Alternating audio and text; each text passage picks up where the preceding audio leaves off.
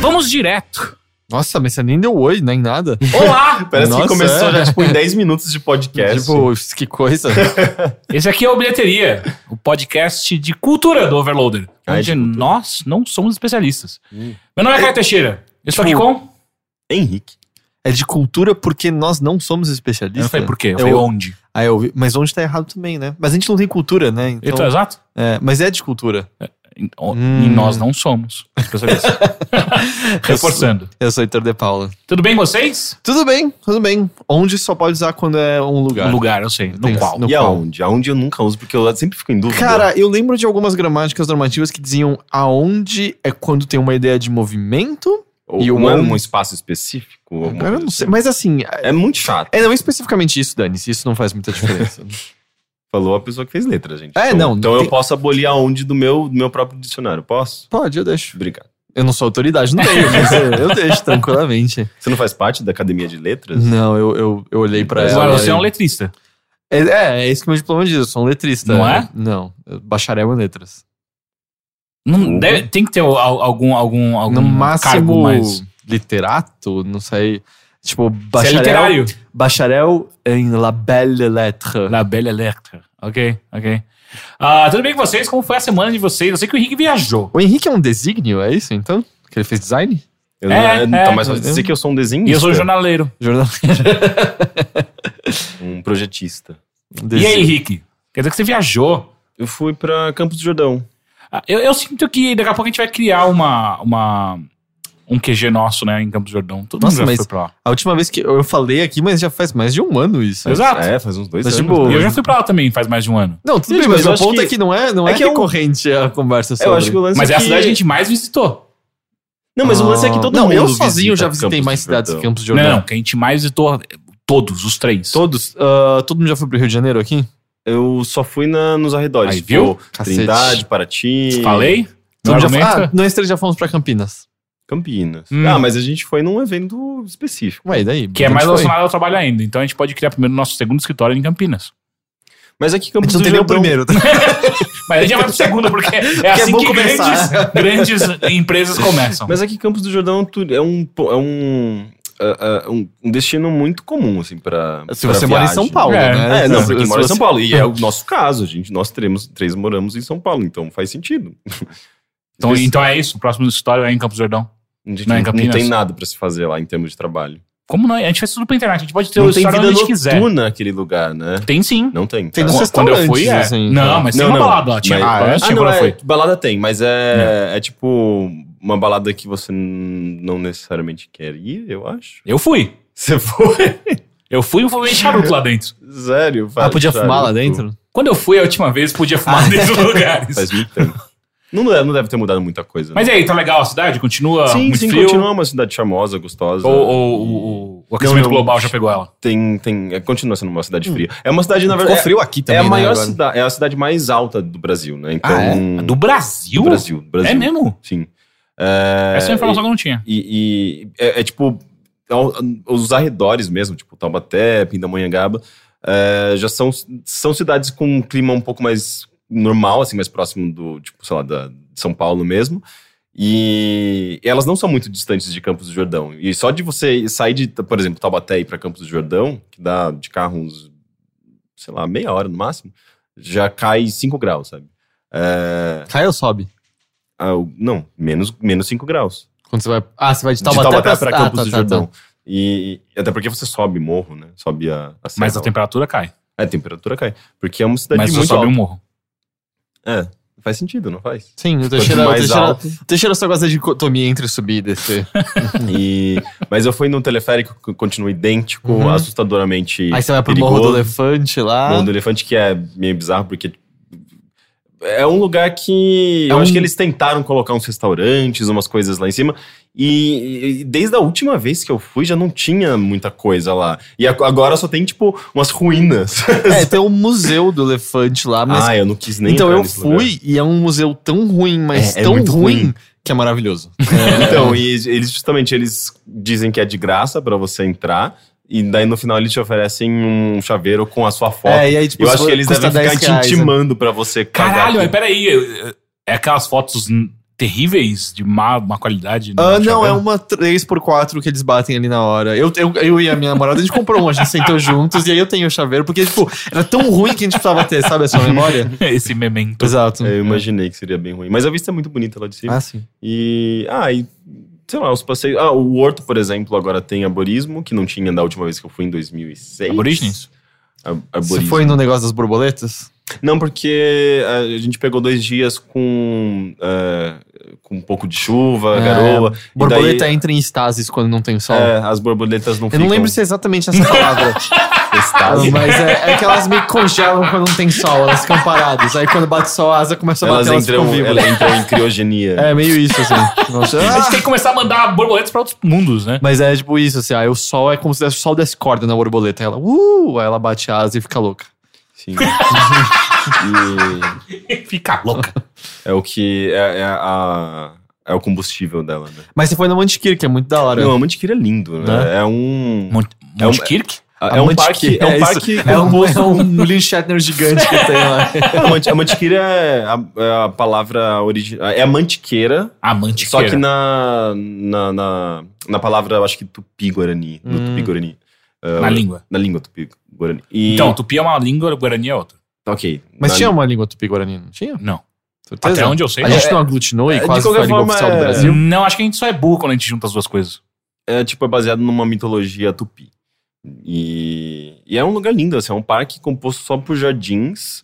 Não tem animais, por exemplo, lá. Tipo, mesmo se você encontrar um laguinho e você espera ver um peixe, você não vai ver um peixe. É, Você vai só, ver tem animais e- que venham É, dos é, outros pássaros. cantos. né? Mas é um lugar de para você ver plantas exóticas e tem coisas ali que eu nunca tinha visto. Mas é muito incrível, assim, tipo, a- como todo aquele, aqueles jardins foram projetados e tem um labirinto, né? Você acha que você comentou desse labirinto da, da, da vez que você foi lá. Eu brinquei nele. Tem coisas muito lindas lá. Eu fiquei tirando muitas fotos. É um lugar perfeito para tirar foto. E mas foi isso, assim, foi um passeio bem gostoso de fim de semana. Você viajou, hein, Heitor? No, nesse fim de semana? Sim. Não. Só na mente dele. mesmo. Fui- fui- viajei pra Perdizes. Ah, é uma viagem. É? Qualquer viagem de, de 20 carro, minutos. de, de metrô é uma viagem. Não, mas o Rick tem mais coisa pra falar. Eu Tem, sei, eu tô fazendo a introdução, Ah, daí eu ia tá. cortar e aí Ah, chamar, ah, entendeu? ah. É, é difícil. É difícil quando alguém não tá dentro da minha cabeça. Entendi. É, e normalmente eu tô, né? E- Yeah. Até porque é meio estranho a quantidade de vezes você me liga berrando meu nome pedindo pra eu parar. Mas não, eu não viajei, cara. Eu não. Não, peguei minha namorada no aeroporto. É uma viagem. É, Guarulhos é é uma verdade, eu viajei pra Você Guarulhos. é. viajou? Porra, E você aí- comeu lá no, no Carl's Jr.? Não, não. Ah, É, eu não tô mais comendo fast food. Ah, mas é o Carl's Jr. eu sei. Ok, a grande verdade é que o Carl Jr. não é tão bom assim. Eu sei, É, mas isso aqui eu- era uma boa é, não, é uma, tra- é uma tradição É, e é. tal, é, nossa, e do Tião e do Alê, mas tipo. é, hum, o que eu peguei no aeroporto é que tem uma banda coreana chamada BTS, eu acho, que ia Hum. tocar no Brasil, BTS. e eles chegaram no mesmo voo da minha namorada. E aí, quando eu cheguei no aeroporto, tinha uma multidão gigante ali naquela porta principal do Terminal 2, mas assim, você não tá entendendo. Era um corredor de pessoas, é, especialmente garotas jovens, assim, de 8 a 12 anos. ah, Crianças. é, e aí quando eu bati o olho de longe, eu tava sem, sem meus óculos, eu pensei, putz, ou é esportista chegando, ou é político sendo preso. E não, era essa banda BTS. E ver todas as garotas fãs deles, né? E aí, tipo, não dava pra chegar perto, assim, era muito. E aí foi engraçado, é, que essa altura o Instagram Stories apagou, mas a, a minha namorada foi pra essa viagem pra cobrir de coisa de Netflix. E tava a Bruna da IGN junto, assim. E ela fez um Instagram Stories isso, assim. E aí, no- fazendo, tipo, esse turno de pessoa e todo mundo acenando pra ela, tá ligado? Então, assim, mas aí parece que... Eu não sabia, assim, mas nessas situações... O, esses caras da- dessa BTS ficam esperando um tempo no aeroporto, assim, para as pessoas do avião poderem sair sem a barulheira e tal. E aí depois eles dão um jeito de tirar essas pessoas de lá e tal. Normalmente é tiros. A tiros, né? Mas. Mas não, não comi Carl Jr. Eu só tô passando um pouco mal de novo. O que, que você fez agora? Não, então, é que foi consciente. Minha namorada trouxe um monte de MM da hora. E eu sabia que ia me fazer passar mal. Mas ela trouxe MM de café, de amêndoa e de pasta de amendoim. Ah, mas é uma escolha, né? É, exato. um- Como tudo na vida. É. E aí eu, eu acabei já com. Eu acabei já com o de café, mas eu tô sentindo as consequências agora. Assim. É, tá, tá, eu tô com Pelo menos é bom? Sim, eu eu amo MM. Não, Ou mas de seja, você- café. Sim, sim, eu já tinha comido. é, Ou seja, é, você faria tudo de novo. Ah, eu, sim, porque tem mais dois pacotes. né? eu vou fazer tudo de novo. Inclusive. eu, eu acho que o único MM que eu não gosto é o tradicional. Só o chocolate. Ele é muito sem graça, não vale a pena. Ah, o com amendoim é o pior. Amendoim é o melhor. Não, é o pior. Eu eu adoro. gosto bastante. de Ah. amendoim. Eu gostava do, do crisp. É, mas esses não tem aqui, né? teve, Então, teve durante um tempo, né? É, Tem- o crisp teve. Eu sei que o. E eu gostava do mini. Mas não tem mais mini. Mini, verdade. Aquele Ah, chocolate. eu botava tudo na boca de uma vez só. Sim. Hum. Aquele chocolate. Gente, tá vindo na minha cabeça Snatcher, não é Snatcher, Sneakers. Ah, Snickers é. Eles- eu, Eu sempre- é, é que é meio, meio. Ele é pesado, meio- né? é, é muito É uma pesado. refeição. É uma Isso eu acho que é a Mas propaganda é, dele até. inclusive eles usam isso. Mas é. Ele é meio bruto, assim, tipo, tem muita coisa. E agora eles estão com dois, dois sabores. É, tem um novos. branco e tem um, que é, um É. outro lá, né? Eu É. comprei esse branco, é bom. Vem Ah. com amêndoas, uns pedaços grandes de amêndoas. Entendi. É, mas esses chocolates eu, eu como, eu, eu sinto meus poros entupindo, sabe? Eu não, não me sinto, eu não me sinto mal, assim, de comê-los. Então eu não como. Então vamos pra pauta principal desse podcast. MLs. 내 피땀눈물 내 마지막 춤을 다 가져가 내 피땀눈물 내 차가운 숨을 다 가져가 Começar com você, Heitor. Eu sabia. Eu tava sentindo que hoje era eu. Era, Eu era, tava era, sentindo. era.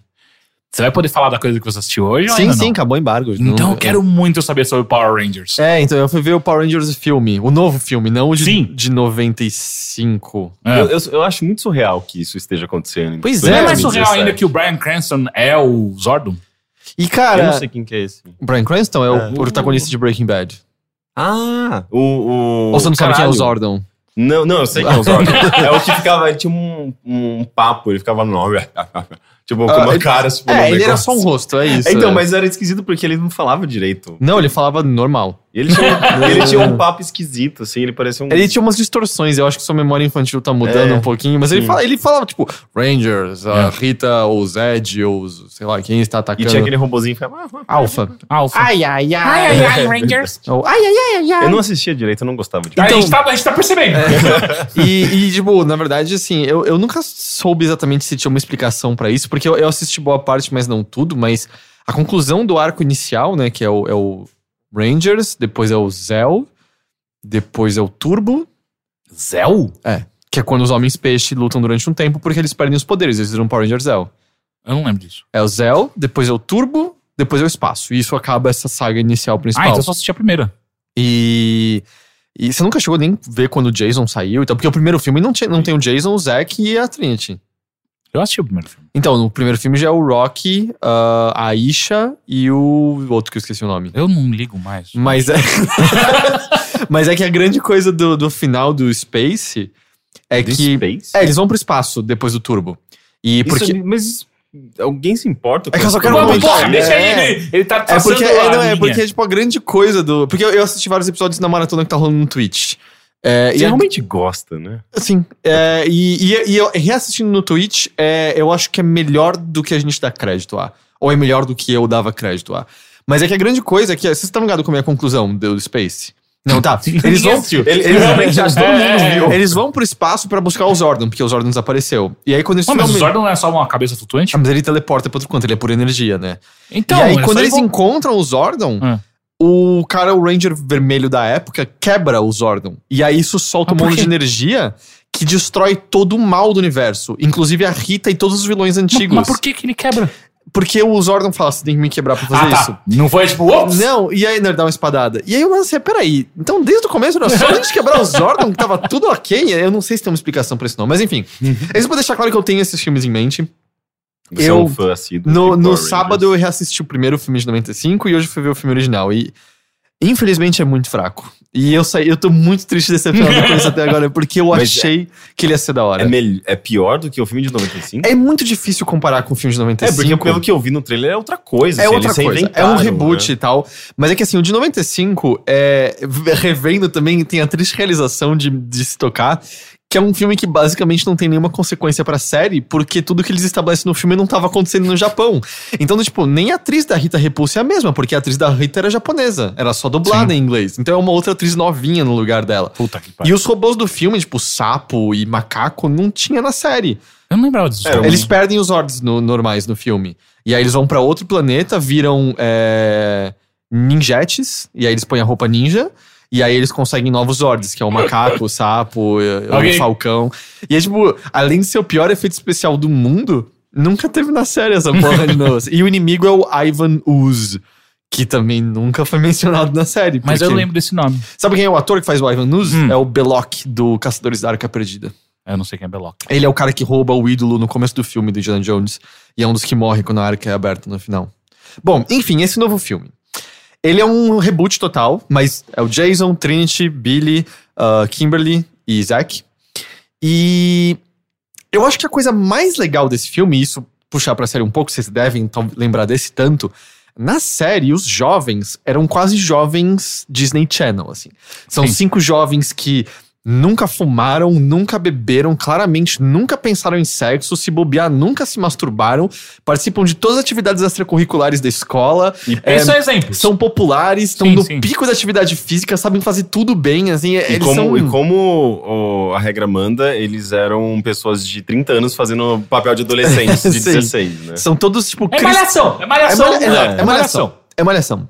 E eles são cristalinos. Uma coisa que. É, no sentido de perfeitos. Eles são Ah, diamantes, diamantes lapidados. Eles, isso não parece perfeito, acho que parece pessoas bem perfeitas. É, e no filme, o que eu mais gosto, o que eu acho que é mais legal, é que eles quebram isso totalmente. São todos jovens extremamente problemáticos, ah, cada um com problemas distintos.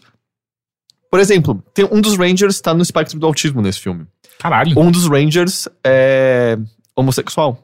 É, ou, Isso é um ou- problema, é? Você tá dizendo que isso é um problema? É um Eles não problema se- sim, tá? Eles não se encaixam no que a sociedade tá esperando deles. Entendi. Qual é Ah. o robô dele? Qual é a roupa que ele vai ficar Qual- agora? Tem um, Sabe? um alcoólatra? Não tem. Eles bebem casualmente. Eles cerveja cheiram. e tal. Não tem uso de Imagina um drogas. Ranger bêbado dentro de um, de um, de um, um É, velho. Mas assim, cada um deles tem problemas pessoais, é, eles estão enfrentando coisas de não se ajustarem.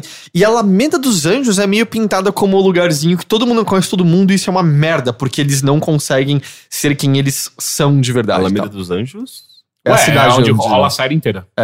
Angel, Isso, Angel isso. Grove, é isso. Ah, É. ok. É tipo você não saber o que é o gigabyte. Ah, ok. Foi uma boa comparação. Gigabyte é um negócio da malhação, né? É, é o, Então, a assim, isso é muito da hora, porque ele quebra totalmente a, a- o, o- padrãozinho bonitinho da série. E ele. O filme explica por que os dinossauros foram extintos na Terra. Eita. É, com uma abertura. Árvore da vida. Com uma abertura no período Cretáceo na Terra, É. em que, tipo, outros Rangers estavam lutando aqui. E é por isso que as medalhas. Mas Os que? Rangers da- das cavernas? Eles Não, não. voltaram no passado? Não, não, é que tem, tem vários Rangers no espaço inteiro. Ah, no é? universo inteiro, sim. Espalhados pela história Ah, eles são- da eles são tipo- São, são patrulheiros espaciais que viajam. Eles são tipo o Lanterna Verde. É que os Rangers daqui protegem a Terra. É, Lanterna Verde. É, mas tem vários por aí. No passado também, nos antepassados. Sim, é, eles porque estão- é outro universo e tal. Outro universo não, mas outro planeta. Não, é na Terra. No Não, eu período- digo, tem outros planetas ah, também. sim, exato. Em outros períodos Ah, é, ah, de, de evolução. civilização e tal. É, ele explica porque os dinossauros são extintos. Tipo, é uma coisa meio insana. Mas aí, tipo, o, o sinal da minha cabeça começou a apitar assim que acaba essa cena de introdução pra explicar por que, que as medalhas dos Rangers estavam lá. Quando a primeira cena dos jovens é o Jason levando uma vaca junto com outro jovem pra zoar um time de uma outra escola. E esse outro jovem vira pra ele e fala: Não, essa vaca tá calminha, eu acabei de ordenhar ela. Aí o Jason, é um boi, na verdade. Que? E aí você fica. Hum, Que? esse é o Essa humor, é a piada que esse é o humor desse filme, E, ok. e tá, mas só pra deixar claro. Ele masturbou o boi. O, e o, perso- o personagem que masturbou o boi não é o gay. N- O não, não. Ufa. O personagem que masturbou o boi nunca mais aparece no filme de novo. Ah, que bom. E aí o outro De sinal. Pera, vergonha, pera, pera, pera, pera. Não foi o Jason que masturbou, o Não, Jason não, está sei. com ele. Cadê o Skull?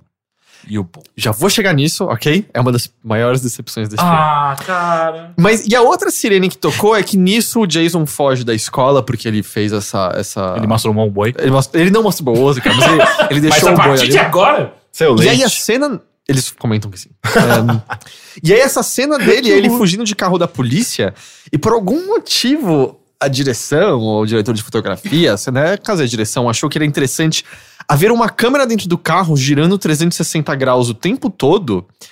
E além da cena não passar nenhum sentimento de velocidade, ela não orienta você a entender o que, que o Jason está enxergando ou não. Porque tem horas que parece que a câmera tá querendo mostrar que ele tá olhando para todos os lados, desesperado para fugir da polícia, mas tem horas que fica evidente, evidente que não. Esse- nossa, que cena de ação merda.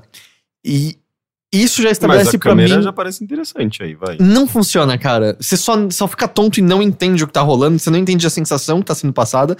E eu acho que isso, pra mim, é um dos maiores problemas do filme, em que a direção das cenas de ação são horríveis. Assim, ele não sabe fazer cenas de ação. E assim, nem era uma barra, barra tão alta, sabe? Não, não, não. Cara, Porra. qualquer Sentai tem cenas de ação melhor que esse filme. É. assim. Mas beleza, e aí o lance é que tem todo esse reboot, assim, eles são jovens meio outsiders, eles não estão sabendo lidar. A gente tem um pouco da família deles tentando lidar com eles e não entendendo como, como conviver com esses jovens. O que é legal, porque se você lembrar, nunca tem família no original. A Sim. gente não sabe nada sobre eles. Nem os pezinhos da mamãe. Não, falando- não, a gente tá misturando Charlie Brown com, E Tom e Jerry. Tom e né? É.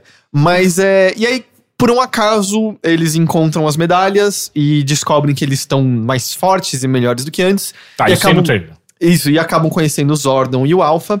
E o, o Zordon informa que dentro de 11 dias a Rita Repulsa vai estar com a força total pra conseguir fazer um negócio que ela, que ela quer destruir o mundo e pegar um lance que tem na Terra. Eles têm que treinar pra isso.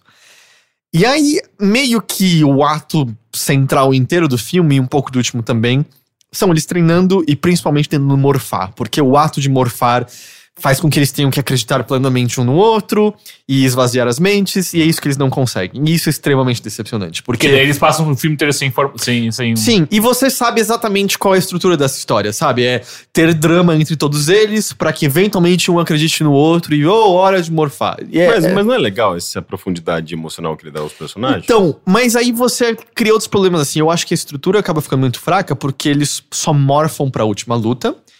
E aí, além, como eu falei, além da luta em si, soco e chute, ser muito ruim, a única cena de luta que tem com eles transformados, se dura cinco minutos, é muito. Mas eu acho que, na verdade, a, a- o reboot é justamente para se desvincular do- da, da série original, que Inclusive, era ser pior. muito focado, acho que em ação. Cara, não em- faz nenhum Tinha uma sentido. velocidade, um É dinamismo. Power Rangers. E eles estão introduzindo isso a um novo público. Ou talvez o filme seja menos pra você e mais pra um outro público. tipo, Mas mais ao mesmo jovem. tempo, se fosse isso, eles fariam do tipo, sei lá, Ninja Force, não com Jason Kimberly, sabe? E.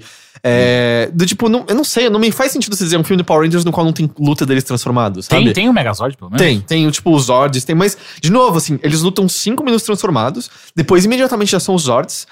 O filme não mostra os Zords direito nunca, é, você não consegue ver os robôs direito, o que é extremamente decepcionante. O Mas Meg- rola a cena deles montando? muito pouco. Ah! E o Megazord é feio pra cacete.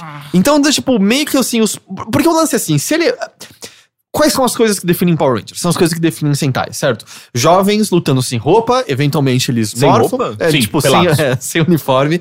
Eventualmente eles morfam, lutam morfados, talvez usem armas especiais. E eventualmente, tipo, tudo bem que Ah, dá alguns. um golpe especial, o bicho vai Eventualmente morrer, tem, é, volta alguns maior. episódios eles resolvem com a bazuca, mas, tipo, a coisa que você espera é um robô gigante lutar contra algo gigante, sabe? Esses são os beats. Então, meio que a única força de verdade, assim, ou melhor, o filme tem outras forças, o que, a maneira como ele subverte o que os jovens são e como eles estão lidando com os poderes, eles têm conflitos com os Zordon, então isso é legal.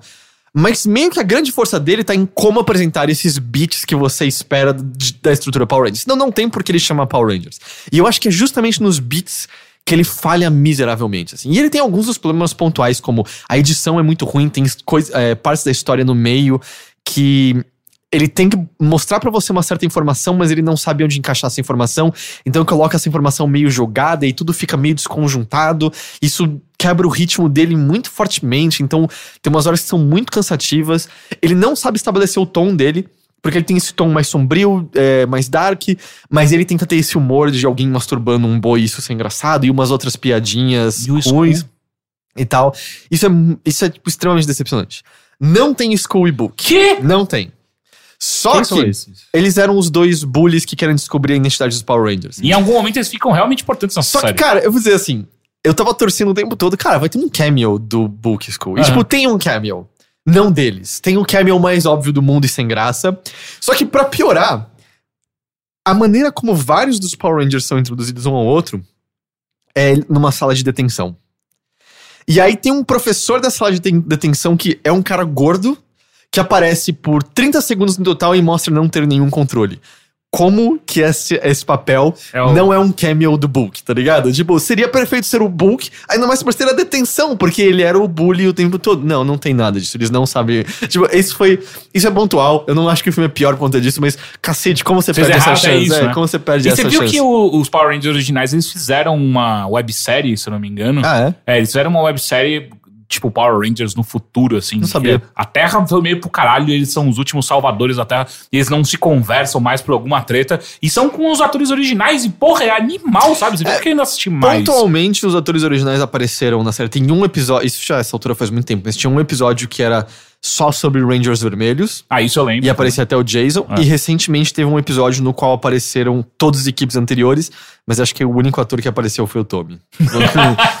é, e. Esse é o que supostamente tinha virado, virado ator, ator pornô? O Tommy?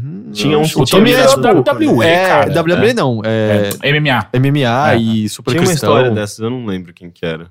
O que me contaram hoje é que eu não sabia. É assim, eu sabia que o ator do Billy era gay, mas aparentemente ele saiu da série por preconceito dos outros membros da Ah, equipe. Assim, não até- alguém me mandou isso no Twitter Ah, não- e tal. No, do, da primeira temporada. Não, ele, o, o Billy ficou bem mais tempo que isso, mas parece que progressivamente. Acho que ele nem admitiu ou assumiu publicamente que ele era gay na época e tal. Mas é. De novo, assim, tem algumas coisas pontuais muito legais. O, o Ranger, que é autista, é o melhor de todos. A dinâmica entre eles é legal, mas ao mesmo tempo, tipo, o Jason e a Kimberly são dois atores extremamente sem graças. Eles tentam dar umas explicações que são. Vocês lembram os Zords originais? É, é Tiranossauro, Pterodáctilo. Pterodáctilo, Tigre de Sabre. É, O elefante. é, não é Mamute Mastodonte? É, mas- mastodonte, eu acho? E, e o outro é o. T-Rex. Não, outro é Triceratops. Eu, já, eu tinha falado já o T-Rex. Ah, tá.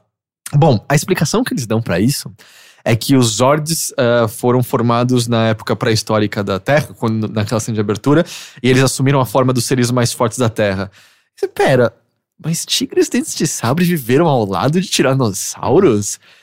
E eu, tenho, eu não sei nem dizer se pterodáctilos viveram ao lado de tiranossauros. Sim, É o mesmo período. período Até onde eu entendo. porque tem vários sim. períodos jurássicos. É, é, Cetáceo, sim, Cretáceo sim, e tal. Mas eu Mas, acho. tipo, que Mas, tipo, mamutes e. Mamute tigres acho que não. Tá ligado? Eu vi era do gelo. Não É. tinha mais dinossauro ali, tá ligado? Dois tem. Sério? Mas é uns congelados que voltam à É. vida, alguma coisa. Mas meu ponto, enfim, é umas explicações meio nada a ver. E aí, tipo. Não sei, tá ligado? E aí, o lance que eu sinto que é, é- um filme inteiro sobre construção. Uma construção meio chata, tipo, todo, todo o training montagem é muito mal dirigido, a coreografia é extremamente sem graça. E aí o payoff é muito pouco, sabe? A cena de luta final é muito sem graça. O que o Brian Cranston tá fazendo? Você não vê as armaduras de maneira legal. Aí, do- e além de tudo, nem são atores famosos. E eles, como eu falei, eles lutam cinco minutos com as armaduras. Eles não precisam eles- aparecer, então. Eles entram nos Zords, e aí eles nos Zords o tempo todo é a máscara aberta. Eles não precisam Não precisa. mostrar. E do tipo, tem uma cena de 5 segundos que eles fazem que é a lá ah, Homem de Ferro, que é ah, o rosto dentro e só meio que umas coisas computacionais ao redor. Dá pra fazer isso e aí nos robôs mostrar. Eu quero ver os capacetes legais, eu quero ver as armaduras legais, sabe? Porque eu achei as armaduras do filme legitimamente da hora e tal. Uhum. E, tipo, não tem isso, sabe? Não, não tem. E a luta contra a Rita é extremamente sem graça, não tem nada de especial. É, é só extremamente decepcionante. Eu queria tanto que esse filme fosse da hora, cara. Eu queria, tipo, Power, Power Rangers merece um filme tão mais legal. É, hum. Sim. E aí, do tipo, eles põem a música Go Go Power Rangers por 10 segundos na pior hora possível. Eu consigo escrever uma cena melhor que essa pra ter esses poderes, porque quando eles se transformam, eles vão lutar contra os, os bonecos de massa, e por algum motivo a luta começa embaixo d'água com uma coreografia horrível, e aí eles saem pra um lugar que é onde eles estão lutando. E aí essa música toca nisso por 10. E essa música não toca nessa hora, toca quando eles estão correndo pra cidade por 10 segundos. Por que, que essa música não toca nessa luta inteira por um minuto, tendo uma coreografia da hora ou, e tal? Depois fazem outras coreografias e depois eles tocam Power do Kanye, se eles querem. E não é uma versão rock do, de Power que é horrível. Ah, tocaram isso? Sim, a música Ah! toca. Porra! É, Não, tipo, a, a- a direção não, não soube fazer escolhas inteligentes nesse filme de maneira nenhuma. Assim. E tinha alguma outra coisa que eu ia comentar que também era idiota pra cacete? O que, que era? Ah, é! E, ok. Qual é um elemento que tem em toda a porra de Sentai? A pedreira. Ah, sim. Tem uma pedreira na Alameda dos Anjos, É. que é uma mina de ouro, que é justamente onde eles encontram tudo. Não tem nenhuma luta na pedreira. Eles- As duas são onde? É na cidade e tal. Essa luta deles transformados é meio que na pedreira, mas tem muito mais mato do que deveria ter na pedreira. Tipo, vocês conseguiram botar uma pedreira no roteiro e vocês não usam ela. Do tipo. Sabe, eu não tô dizendo que esse filme precisava ter fanservice. Mas algumas homenagenzinhas básicas só pra dizer, ô, essa aqui é a referência, vamos em frente pra outra coisa agora. Mas não assim, poderia ser só superficial demais, assim, tipo, meio que ser um filme composto de várias cenas eh, desnecessárias que estão lá só pra agradar quem assistia a série original? Mas ele já é composto de várias cenas desnecessárias sem isso, sabe? Do tipo. Ele é muito mais longo do que ele precisa ser. Ah, cara, que tristeza. Eu queria que esse filme fosse muito da hora. E a cena pós-crédito é exatamente o que você imagina que vai ser. Ok. É exatamente a coisa mais óbvia do mundo e tal. Ok. Mas eu, eu acho que essa continuação nunca vai existir, então. Ah, cara, sei lá. É, Que, que saco. E aí eu vi a o gente filme. achava que Transformers nunca ia existir, né? E tá aí, sexto filme, né? Sexto é, ou quinto. É que eu- é, o lance é que assim, Power Rangers, eu, eu acho que ainda tem até algum clout com as crianças, mas não Jason, Kimberly, Trinity, Zack Uhum. e Billy, sabe? Esses daí dizem pra gente, sabe? Eles, é o Power Rangers que a gente era criança e assistiu. Pra gente é os Uma escolha clássicos. estranha, né? Mas é que faz. E eu gosto de subversões, subversões que eles fizeram, do tipo, o, o Zack é o. É o Ranger. Ranger. Ele é o Ranger azul e o Billy é o Ranger. Preto. Não. Mentira, não. O asiático dessa vez é o Ranger preto. Ah, E o cara, e o, e o Billy, que é negro, é o Ranger azul. Eles dão umas. Tudo bem que isso aconteceu depois, mas eles não mantêm os mesmos papéis de, de sempre e tal. E eu gosto da ideia de ter um Ranger no espectro autista. Eu gosto de ter um Ranger que não é heterossexual e tal. Isso, Isso- é explorado de alguma forma? Ah, levemente. Podia ser. O, o espectro autista dele, sim, porque isso faz parte do personagem dele. O outro, o Ranger que admite ah, ser homossexual e tal, é, não. Não tem tipo, impacto. tem mais ou menos, assim, tem na construção deles estarem tentando eh, transparecerem quem eles são um pros outros, mas não tem uma exploração a fundo, não tem uma resolução individual com cada uma das famílias deles. Tem muitas pontas soltas, assim, a impressão que dá é que foi um roteiro reescrito várias vezes, e aí é, coisas que são estabelecidas no começo com, com pontas soltas, sabe? Mas enfim, assim, ele, mas ao mesmo tempo ele é a estrutura de um filme. O, o original de 95 é claramente um episódio alongado pra um longa. E uma coisa que chama muito atenção assistindo esse, o filme original é a quantidade de cenas. Tipo, todos são Power Rangers e fortes. A quantidade de cenas na qual Kimberly não consegue fazer nada e só fica pedindo ajuda pro Tommy. Gente, Sério? É, é, é muito insano, cara. Ela não consegue, tipo, ela apanha e fica em, em defesa toda hora. Tipo, e na série não tinha muito isso. não. Não. Até porque é no Japão, né? Todo É. mundo, tipo. Eu, tudo- eu, eu nem sei se no Japão o Ranger branco era namorado da Rosa, Nossa, sabe? deram, tipo roteiro na mão de um cara mal machista. Ah, e era 95, eu acho que É. ninguém questionava, mas é tipo, sabe, o tempo todo assim, tome, socorro. Meu, você é tão forte quanto eles, Uhum. bate nas coisas, sabe? É umas três vezes durante o filme que ela não consegue fazer nada e precisa ser resgatada pelo Tommy. É meio. Engraçado. É, Bizarro perceber isso. é curioso. Que você percebe vendo. Quantos anos? 95 pra cada 10, 27 22. anos? 22. 22, a 22 anos. Uau, faz muito tempo, cara. É, enfim, tá no. Já, já, já estreou? Acho que estreia essa quinta. Essa quinta Power Rangers, o filme.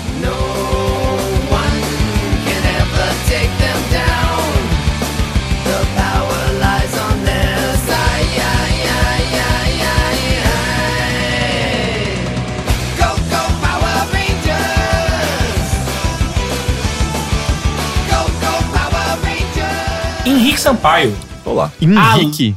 Henrique. Henrique. além de Henrique. viajar à, à cidade mais alta deste país, onde. Quiçá do mundo. Não? Não, acho que Quiçá só do do mundo, Brasil é. mesmo. Ah, A Suíça brasileira. É verdade, né? É a Suíça, considerada a Suíça brasileira. Eu acho muito triste quando tem essa, sabe, a Suíça de tal lugar, que nem Buenos Aires tem vários lugares, tipo, a, Paí- a Paris da América do Sul, não tem uns lances assim, é tipo, ah, que tristeza, seja você mesmo, sabe? É. E aí, Rick, o que, que você fez além de viajar? Eu assisti ah, não apenas o Transpotting 2 que saiu, ou está pra sair, eu não tenho certeza. acho da- que sai nessa ele, ele vai. É, é, Nossa, a gente tá quinta. bem antecipado, né? É o, é o bilheteria da- das pré-estreias.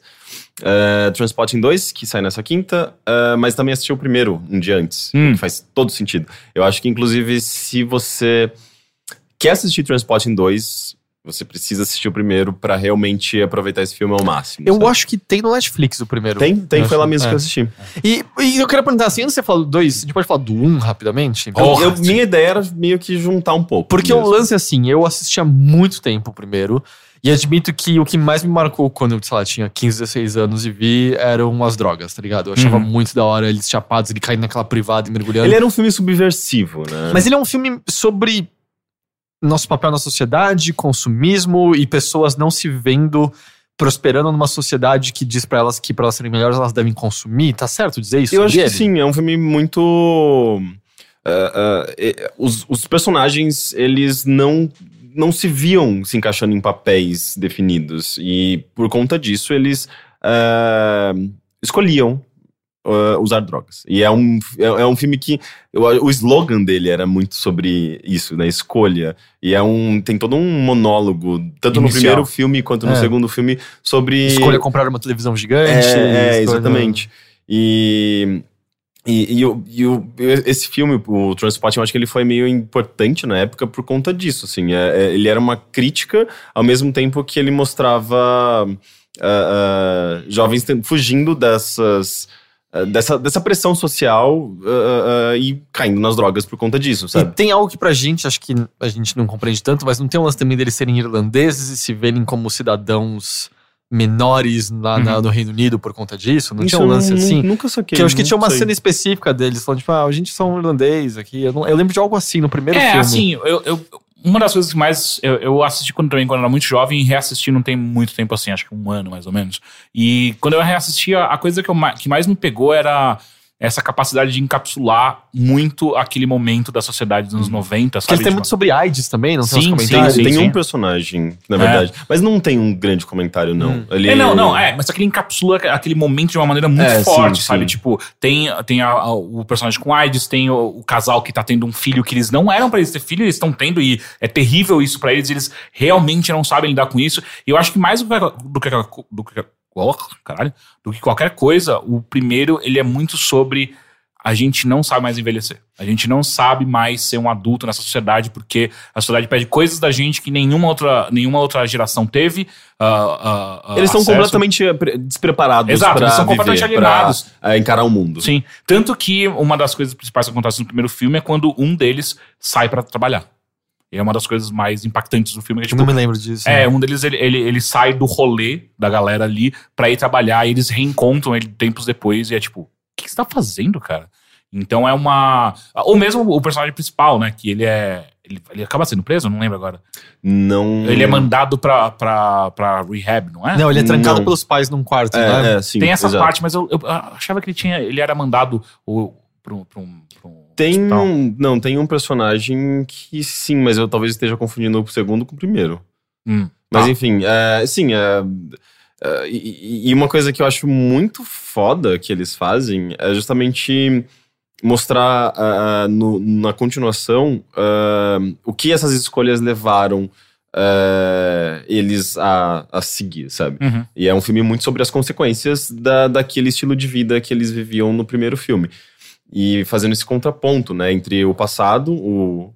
ah, ah, ah, o, o que eles. Ah, enfim, o que, ele, o, que, eh, o que eles escolheram ou deixaram de ter naquele, naquele momento. São quantos anos depois? 20 anos, é, É, é cronológico, né? correto. Tipo, é pegando exatamente o momento que o filme saiu eh, e o Transporting 2, eh, no caso, considerando 2016. Aliás, é, 2016, é 20 anos depois, né? Porque ele saiu em 96. Tá. Então, é, tem exatamente esse, esse intervalo e são os mesmos atores. Então, isso causa um impacto muito maior, né? Porque é meio que, de fato, 20 anos depois. Então. É o boyhood que deu certo. Boyhood É, deu né? errado? Eu acho meio Eu chato. não assisti. Eu não o Boyhood. assisti. Eu acho meio chato. Ah, mas indo direto já pro Transpotting 2 e também fazendo essas pontes, ah, ah, eu acho muito legal, assim, por conta da- dessas pontes que ele faz bastante com o primeiro filme, por isso que eu acho que é interessante assisti-lo antes, até porque é cheio de referências. Eh, ele utiliza imagens do primeiro filme de, de- constantemente, ele, ele, ele até replica algumas coisas que aconteceram no primeiro filme, seja por nostalgia, ou seja, pra reforçar alguma coisa que de fato está acontecendo ali na, na trama do, do- da continuação. Mas eu acho que é, eles conversam diretamente, sabe? Tipo, é, é, é como se o- a continuação já tivesse sido planejada no momento que aquele primeiro filme estava sendo lançado. Isso é muito foda. É, eu acho que existe uma evolução na narrativa ah, e na- no estilo do filme, na linguagem do filme. O primeiro, primeiro filme, ele. eh, Foi o filme, eu acho que, que, que, que estreou o Danny Boyle no cinema. Assim, pelo menos a linguagem dele. Não sei se é o primeiro filme dele, eu acho que provavelmente não. Uhum. Mas que mais as o pessoas conheceram. Ele fez 28 dias depois. É, mas isso veio depois também, Sim, né? sim, sim. Eu acho É, que é depois. 98, 99, se não me Não, engano. 28 dias depois ele é. 98, não é? Hum, hum, ele é comecinho em 2000. Ah, é? Hum. Posso Enfim. ver aqui se vocês quiserem. É, mas ele, o Danny Boyle fez muitos filmes. Sim, é, é- ele é um e- diretor muito, muito bom. Sim, mas essa linguagem dele de videoclipe, essa Uhum. coisa de, de ser filmes muito acelerados e muito, muito dinâmicos, surgiu com Transport. eu me lembro que no, no vários, sei lá, aquelas que passava na televisão de meio, uma espécie de making off do 28 dias depois, era um dos primeiros filmes grandes sendo filmado digitalmente apenas, não era? Hum, um assim? não sei. Eu lembro de ver algo assim que e ele usava justamente pra acelerar um- o- a movimentação das pessoas infectadas pra passar uma impressão diferente. Eu Sim. lembro de, de ver isso com constância em propagandas na TV na Uhum. época. É, tanto é que o, o Hacking para um Sonho, que é um filme que vem depois e que também fala de, de drogas e vícios, ele, ele absorveu muita coisa do Transport em termos de edição. Sim. Tipo, naquela hora que o, que, que o, as pessoas consomem alguma droga. No caso, eu acho que é heroína, mesmo, que é a mesma, a mesma droga que os, os adolescentes eram É, viciados no os primeiro filme. jovens usam heroína, a mãe é em anfetaminas. É, no caso do- do e- Hacking. é. É, e no Hacking tem aquela edição de coisas, veias e líquidos, e sempre quando eles usam a droga.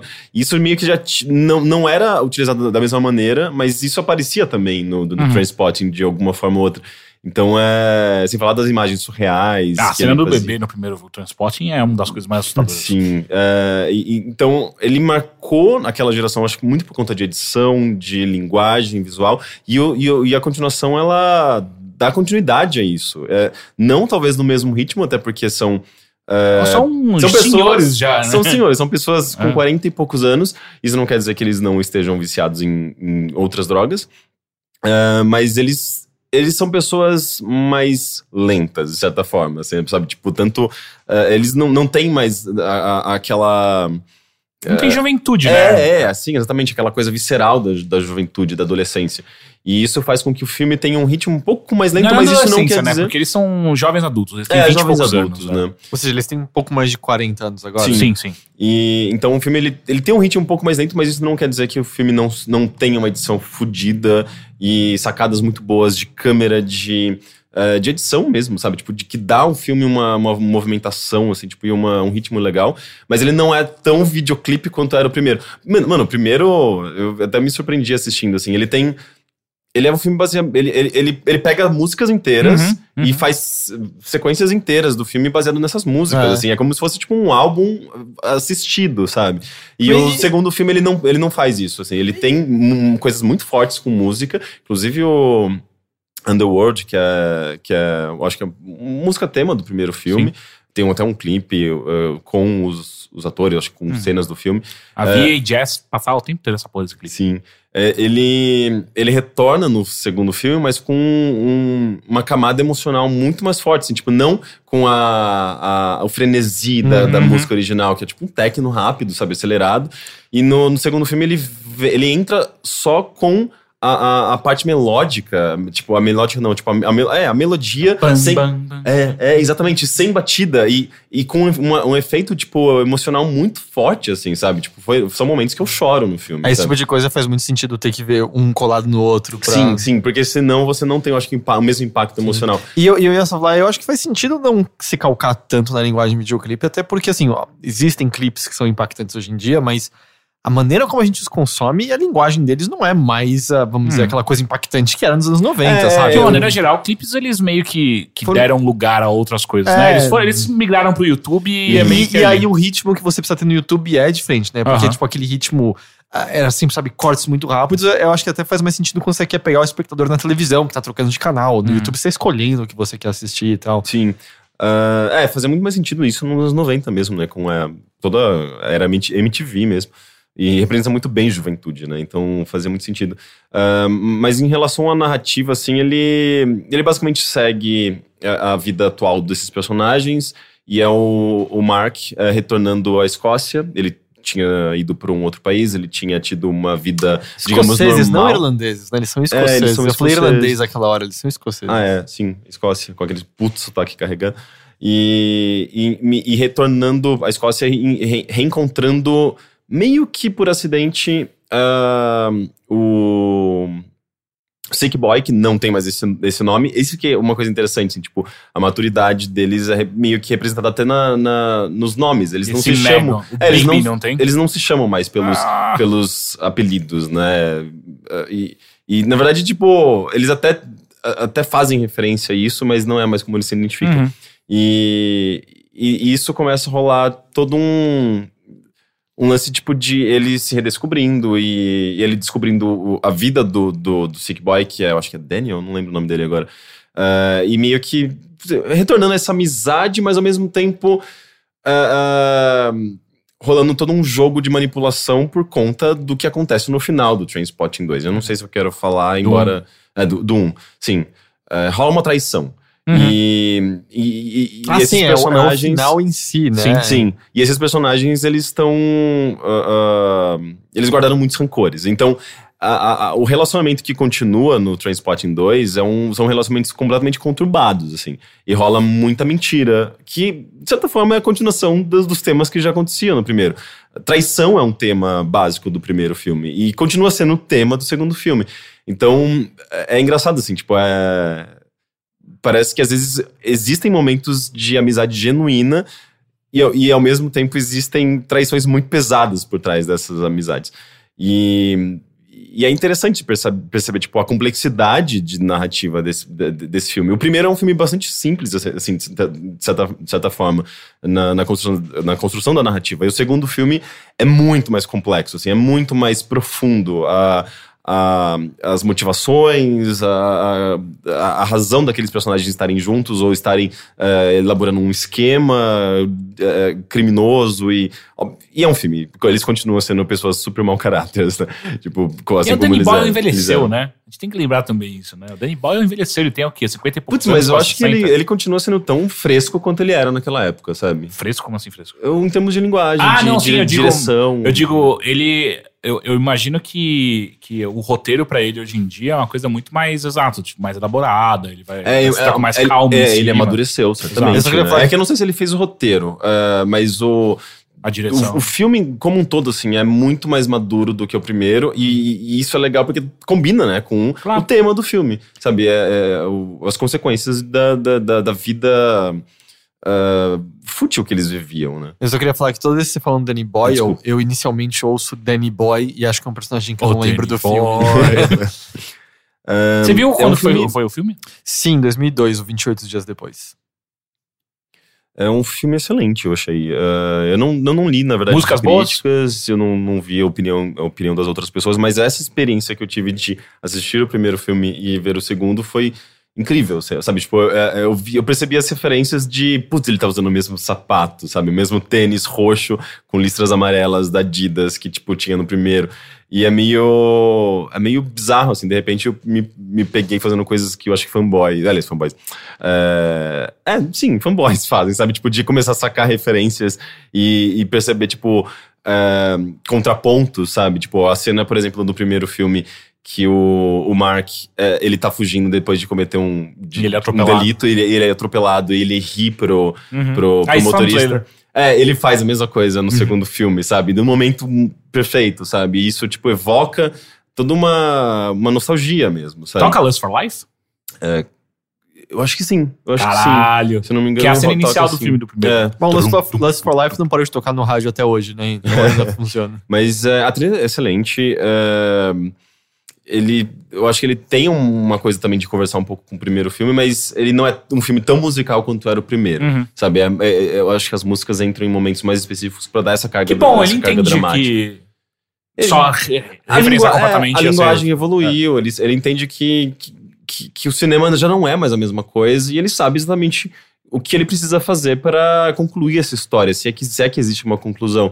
Mas ele sabe como direcionar, sabe? É, é muito legal. E o humor negro continua lá, sabe? É um filme que às vezes ele continua sendo meio, meio pesado, sabe? Mas da maneira correta, sabe? Eu acho que o primeiro eh, talvez seja mais pesado em alguma, alguns trechos. Eu acho interessante porque a gente cresceu com esse filme também. Uhum. É, obviamente a gente não tinha 20 e poucos anos, então não era uma relação direta, mas eu, eu, eu não vejo a hora de assistir esse filme pra ter esse sentimento que deve ser o mesmo sentimento dos personagens em si, né? Que é revisitando uma coisa que foi a adolescência barra juventude deles, novamente agora, e, e de uma maneira mais profunda tal. Uhum. Acho que, porra, não vejo a hora de assistir esse filme. É, é, é legal justamente porque eu acho que você pensa muito nisso de. de- de Assim que ver- anunciaram, eu fiquei tipo, o que, que eu tava fazendo quando assisti a primeira É, vez esse é, filme? é, isso- não é tipo quem eu era Uhum. em, nos anos 90 ou começo dos anos 2000 e quem eu sou hoje, sabe?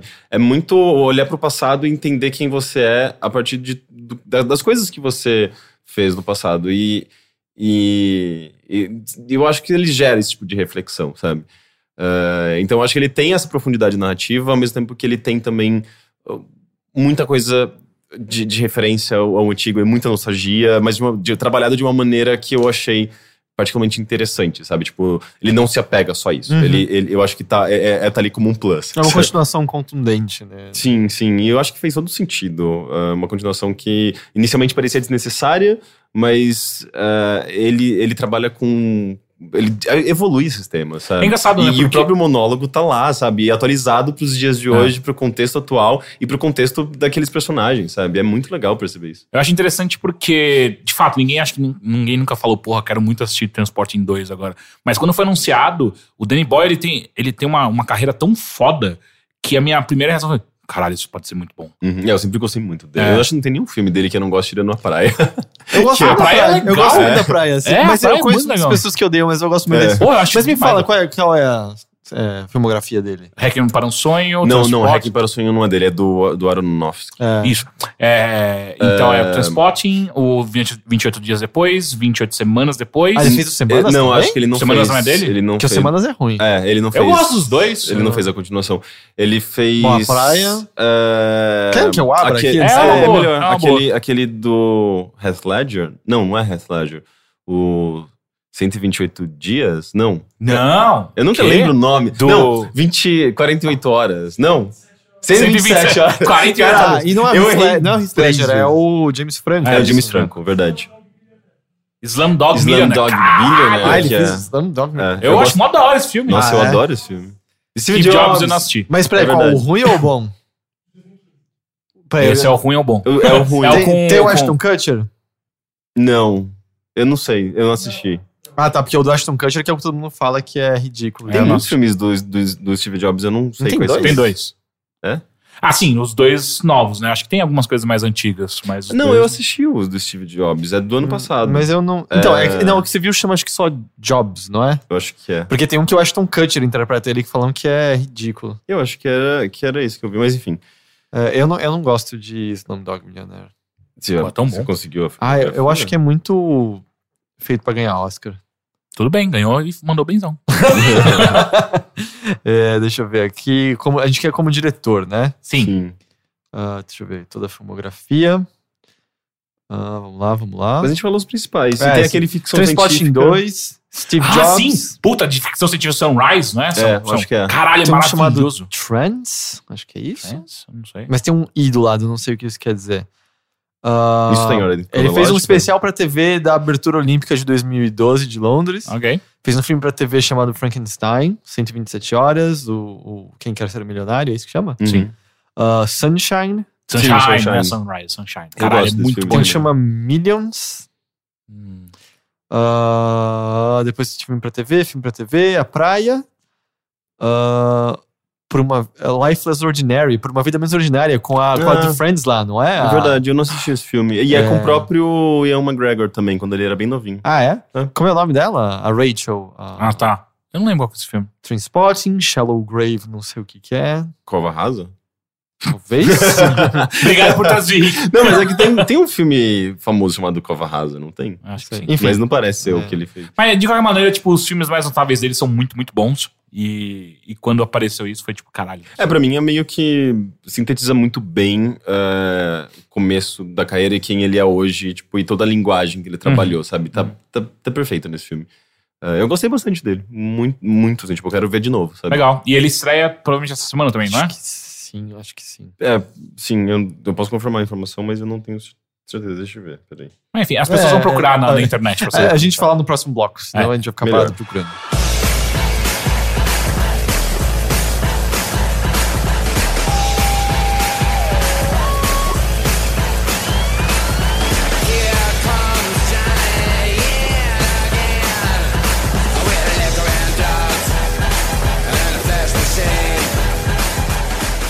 Você descobriu quando o filme lança? 17 de março. Então já está no cinema. Já está no cinema. Então a Normal. cabine foi depois da estreia. Acontece. Estranho. Estranho. Mas qu- que dia que é hoje? Eu tô perdido. Hoje é dia dia 20. 20. É, eu acho que na verdade eu acabei foi, foi, tipo meio que no mesmo dia. Dia possivelmente. 24? Virou, foi uma pré-estreia. O que, que tem dia 24? Faço 31 anos. Ah, é? Olha, é verdade. Não estou esperando essa data. Por quê? Eu não ligo. Ah, tá. Não, não no sentido não estou esperando porque não quero. Sim, sim, sim. É, não ligo. É... Você vai ser velho demais pra andar com você. Pois é. Eu já tenho 31. Você já é muito velho pra andar há muito tempo. Bem, a gente tá todo dia aí, né? Ah, o que eu vou falar é bem rápido, ah, que é uma, uma indicação de podcast. Hum. O famigerado hum. Revolution Revolu- é o do João? é do João Zamiliano e, e mais outras pessoas que eu não lembro agora. Bem, bem esquerdopata, né? Cara, é muito da hora esse podcast. Eu tô no segundo episódio e eu tô achando do cacete que é. O segundo é sobre des- desmilitarização da, da polícia. E eu acho sempre muito interessante escutar podcast com pessoas tão inteligentes e manjam muito mais do que eu sobre um assunto. Então é. É legal que esse episódio tem o Zamiliano, que é assistente social, tem o João, Que já gravou com a gente. que já gravou com a O gente. João que é- também já gravou com a gente. Hã? O João é, no caso. Ele é embaixador. Que Ou, também- ele, trabalha, ele não é embaixador, ele Não, trabalha ele na, no é- Itamaraty. É. Bom, diplomata. isso- Diplomata, sim, é Bom, o. João também já gravou com a gente. Sim, o João também já gravou com a gente. Aí tem o Poderoso Porco, eu não sei dar um. Eu sei que ele, ele é famoso dos, Poderoso dos podcasts. Ah, ele não é o porco da UDR. Não. Não? Não. Eu conheceria. É, mas ele é policial civil e. Ah, eu acho que não é o da. é, ele é policial civil e formado em direito ah, humanitário, tem uma puta formação do caralho. E tem um professor também de direitos humanos, se não me engano. Então, assim, são pessoas muito fodas dentro de um podcast falando sobre um assunto que me interessa muito. E eu acho. Pelo que eu entendo, deve ter uma pegada também um pouco mais solta, né? Não é aquela coisa séria, sisuda, porque neles não são sérios sisudos. Eles, eles claramente não, não levam na piada como a gente leva. E do tipo. É que Eles você- são assuntos muito sérios que Sim. eles estão colocando muito o, o, o crivo da, da, da, da formação deles, sabe? Tipo, Uhum. é, o, como que eles enxergam esse tipo de coisa e tal. Então eu acho que nem caberia muito. Obviamente que não dá pra esperar que o João não vá fazer alguma piada em algum momento. Mas é muito mais sóbrio do que. E eu nem esperava que fosse uma piada mesmo, mas ele é muito mais sóbrio do que a gente, por exemplo. É, é isso, e eu tô reassistindo Cosmos e é incrível. O, O original? não, não, não, o, o do, o do Neil deGrasse. Tyson. Tem no Netflix, né? Sim, sim. Por isso que eu tava re- reassistindo. E o primeiro episódio me fez chorar que nem uma criancinha de novo. Ah, é? Por quê? Porque tem uma homenagem muito bonita pro Carl Sagan. Hum. E. Eu não sei porque, eu, eu, tenho, eu tenho lido, lido e assistido muita coisa com o Carl Sagan. Eu tô lendo o livro dele, O Mundo Dominado pelos Demônios. ah, Mundo dominado pelos demônios? É. É isso? ou Assombrado pelos Demônios. É, eu acho que é o mundo. É, Mundo Assombrado alguma- pelos Demônios. coisa assombrado pelos demônios. Ah, tô lendo também o Billions and Billions, que é uma, uma coleção de 19, acho que são 19 artigos do Carl Sagan que vão vai desde ah, ah, ah, a doença que matou ele no final, que engano é câncer, até os, maiores, os artigos mais populares dele sobre vida em Marte, essas coisas. Ah, então ele tem aparecido bastante. Aí quando eu fui reassistir, eu falei, caralho, realmente esse cara foi muito foda, né? Puta que pariu. É, eu preciso reler, eu acho que O Mundo Assombrado pelos Demônios. Uhum. Foi um livro meio importante pra mim, assim. Eu me, eu me tornei uma pessoa certamente mais cética depois de ter lido esse livro, sabe? Eu tô muito ansioso pra ver como vai ser o programa de ciência do Bill Nye que vai estrear no The Netflix. Science Guy. Eu acho que pode ser, pode ser bem divertido. assim. Eu não sei se vai ter uma pegada como do original. Ele, ele era, um, tipo, engraçadinho, mas não nível Bickman, né? Uhum, ele era uhum. mais mais um professor legal do que o Bick- Bickman, que era o cara que você queria ser amigo, né? Uhum. Ou você queria morar no laboratório dele. E ele fazia mais experiências do que o Bickman, né? Porque o Bickman fazia várias, só que tinha muitas que, tipo, cara, não tem isso em casa. E o Bill Nye. eu Cara, lembro- sempre sobre ter em casa. as É, não é sempre sobre, mas eu lembro que era mais fácil de você ir atrás das experiências do Bill Nye do que do, do Bickman. Entendi. Ah, e é isso, porque eu realmente tô fudido de trampo É, nessas Você últimas tá, semanas. você tá plantonando, né? Todo fim de semana. É, eu tô há três semanas sem folga, não tá gostoso. É, eu, não, eu não sentia falta disso quando quando trabalhava no IG, olha só. Mas de alguma maneira, tá, a- a- a- essa próxima semana eu devo tirar uma folga e tal. Enfim, vamos aos e-mails que você pode enviar para bilheteria.overloader.com.br.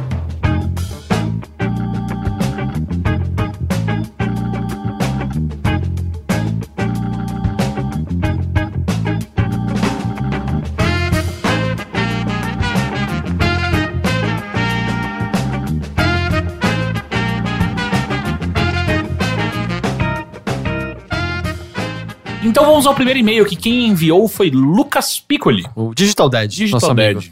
Ah, espero que não esteja muito tarde na agenda de gravação de vocês para este e-mail. Imagino que já devem ter recebido alguns e-mails sobre a Torre Negra, mas precisava colocar meus dois centavos sobre o assunto também. Não já que- recebemos e-mail sobre Torre é, Negra. já que diz respeito a uma das minhas obras de ficção favoritas. Acho realmente genial o artifício que o King utilizou em ter dois finais. Ele é um ator conhecido por sempre sagar o fim de suas histórias. Eu discordo bastante. É, porque, tipo, as histórias que eu conheço dele, eu também acho que os finais são meio ruins, no geral. É, eu também sempre tive essa impressão. Eu, eu discordo bastante. Nossa, aquele. É que eu li com muito, muito moleque, mas eu lembro. Assim, vamos deixar claro, eu nunca li nada dele, só vi os É, eu filmes. também Ah, só vi porra, os filmes de fuder. Não, não, mas tô dizendo assim, nas É, os, filmes, os filmes mudam muito. Até não, porque assim, eu gosto do final de Carrie e Christine, mas todas as outras coisas que eu vi que são baseadas no dele é meio sempre. Ah, todo, os mundo, o- todo mundo morreu. Foram Ou os únicos dois que eu nunca li do Stephen King. O, o Christine é o primeiro dele, né? Publicado e tal. eu não tenho Ou é certeza. Carrie? Acho que um dos dois, eu acho. Mas eu sei que o primeiro que ele começa a escrever é A Torre Negra. Na vida, assim. É, ele começou a escrever com acho que 16 anos, se não me engano. Depois Caramba. que ele leu ah, ah, Senhor dos Anéis, ele Hum. falou: caralho, quero fazer isso, só que bang bang. E ficou realmente muito bom. Enfim. ah, eu tava aqui. Ah, aqui. Ah, mas precisava colocar meus dois centavos sobre o assunto também, já que diz respeito a uma das minhas obras de ficção favoritas. Acho realmente genial o artifício que o King utilizou de ter dois finais. Ele é um autor conhecido por sempre sagar o fim de suas histórias. E, na conclusão dessa série, para quem não sabe, são sete livros que foram escritos ao longo de mais de 30 anos, ele consegue realmente te fazer pensar se você quer continuar em frente. Eu mesmo, ao chegar lá, fiquei pensando por cerca de dois dias se queria ler o restante. Sim, eu li tudo. É bem impressionante o Teixeira ter parado no primeiro final. Não é. Ele falou que acabou, eu só parei. Acho que ele foi impressionado pela sua força de vontade. Exige uma força de vontade absurda. Eu li esse e-mail antes. Mas creio que essa brincadeira toda que o King faz é pra te colocar realmente nas botas do personagem principal. O final verdadeiro é apenas um, e tudo faz muito mais sentido, inclusive várias escolhas feitas pelo que já vimos até agora da, da adaptação para o cinema. Então eu recomendo fortemente que esse final seja lido. Não. No mais, estou ansiosíssimo. não é do Teixeira, não Sim. do Digital. Ah, no mais, estou ansiosíssimo pela estreia do filme. O pôster divulgado ontem está maravilhoso. O trailer vazado parecia ótimo também. E espero que meu hype não morra nas praias de Midworld. Eu vi o trailer, eu gostei. Eu não vi o trailer ainda. E eu vi também o do American Gods. Fuck! Esse É. trailer ficou muito bom! E é curioso, eu já falei, né, que eu.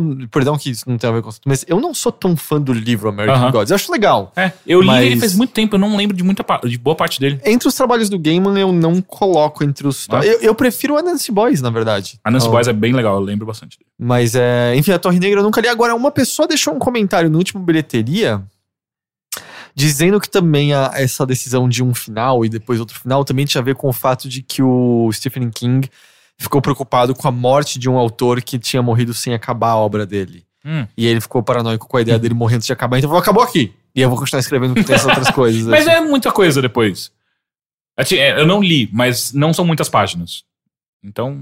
Não são outros volumes inteiros? Não! Acaba, e aí tem mais. Ah, entendido que eram outros volumes inteiros. 30, 30 tinha entendido páginas. que eram volumes ah, saindo ainda de Torre Negra. Não. Tem, tem um outro volume que chama Through the Looking. Glass? Não é Looking Glass. É, é- é pela, pela fechadura, se eu não me engano, que chama. Keyhole. É, To the Keyhole, alguma coisa assim. Mas, é eu- Mas o final que eu falo é o final do sétimo livro. E fala, acabou aqui. Porém, tem mais essa, essas, lá, 20, 30 páginas. É que eu achei que você mesmo tinha falado que tinha outros volumes. Não, tem mais coisas do Torre Negra, mas o final da série original é ali. Hum. Até onde eu sei. Você quer eu abrir o wiki disso? Agora eu fiquei confuso, Você quer porque. abrir o wiki, veja. Ah, abre aí, mas é, é, eu sei que eu li, eu li os sete volumes completos e acaba dessa forma que tem um segundo final no final do sétimo. Tô Enfim, obrigado pelo ótimo trabalho de vocês e por me fazerem conseguir começar a ouvir podcasts. Como já comentei com alguns de vocês antes, não era algo que eu conseguiria fazer.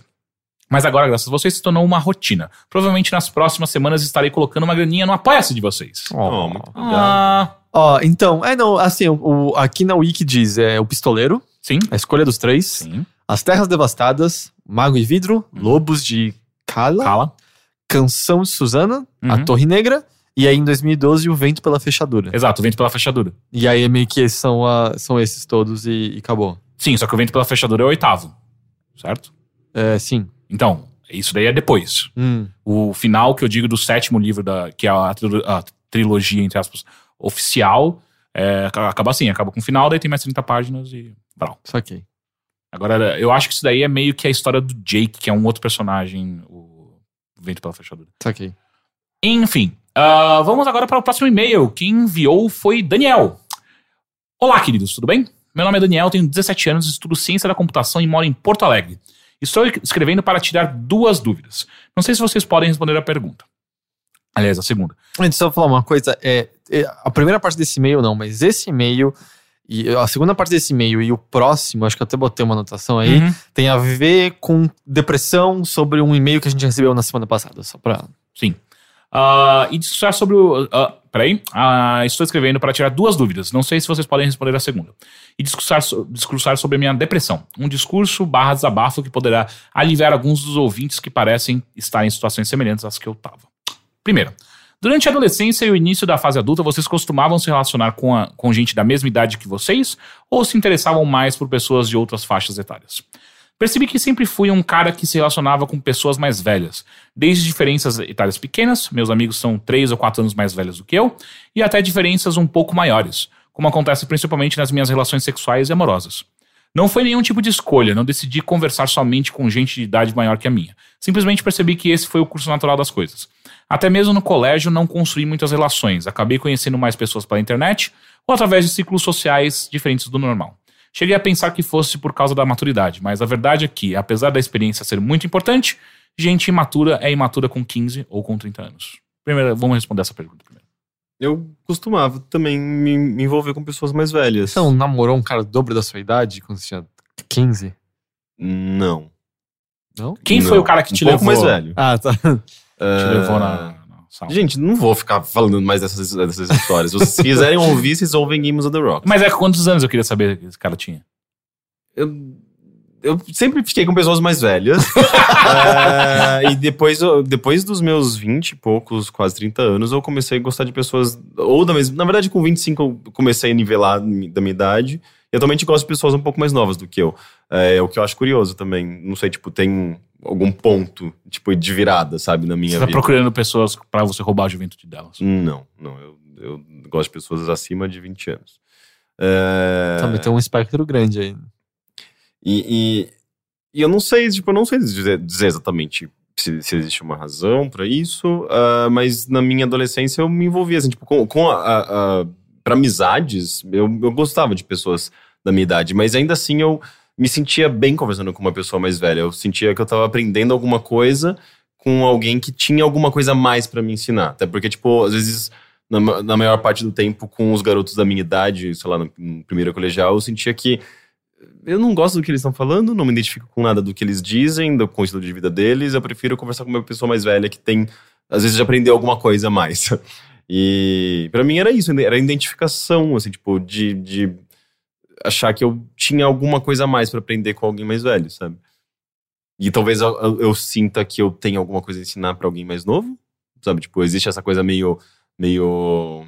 ah, meio paternal. Não é, não é paternal, eu acho que tem. Porque você quer comer eles, tá ligado? Não é pra ter- Não, não, não. Eu acho que tem, tem uma, uma coisa tipo de, de Mestre e troca. aluno. É, alguma coisa nesse sentido. Porque eu lembro que quando eu comecei a, a, a dar aula, eu me senti mais maduro, sabe? E, e- e nesse momento, eu acho que foi justamente um momento de virada, que eu comecei a gostar também de pessoas da minha idade. eh, eh, ou depois, quando eu fui eh, amadurecendo, ou de gostar de pessoas um pouco mais Uma novas relação de eu. poder. Hum, talvez- Não sei se poder. É talvez sim. seja, né? É, não, com certeza é que poder. Pode não ser é, consciente. Tipo, Uhum. ah, eu tenho mais poder, mas com certeza é uma relação de poder. Não, mas, mas, é, mas faz sentido mesmo. Ah, eu, eu, eu também, é, meio que a mesma coisa, tipo, até os meus 25 por aí, eu, era- eu tive mu- muitos grupos de amigos mais velhos que eu. E aí depois eu comecei a voltar a ficar mais com galera da minha idade, até agora que meus relacion- relacionamentos principalmente são com, com mulheres mais novas também. Uhum. Ah, eu sempre fui com gente da minha idade mesmo, assim. É, no máximo. Tipo, o meu grupo da escola até que não era só da minha série, mas era só um ano ou mais velho ou mais novo. Eu só fui conhecer gente mais velha quando entrei na faculdade, mas aí não era porque eu queria sair com pessoas mais velhas, é porque você conhece gente de tudo Hum. quanto é idade. E eu não tenho nenhuma preferência. Hoje em dia, não sinto que Ah, eu tenho nada a ensinar pra pessoas mais novas. Nem pra ninguém. Segunda pergunta: algum de vocês é diagnosticado com déficit de atenção? Como foi o processo do diagnóstico? Ah, eu certamente, mas eu nunca fui. Aí você fala, "Ah, eu acho que o Rickson não é diagnosticado.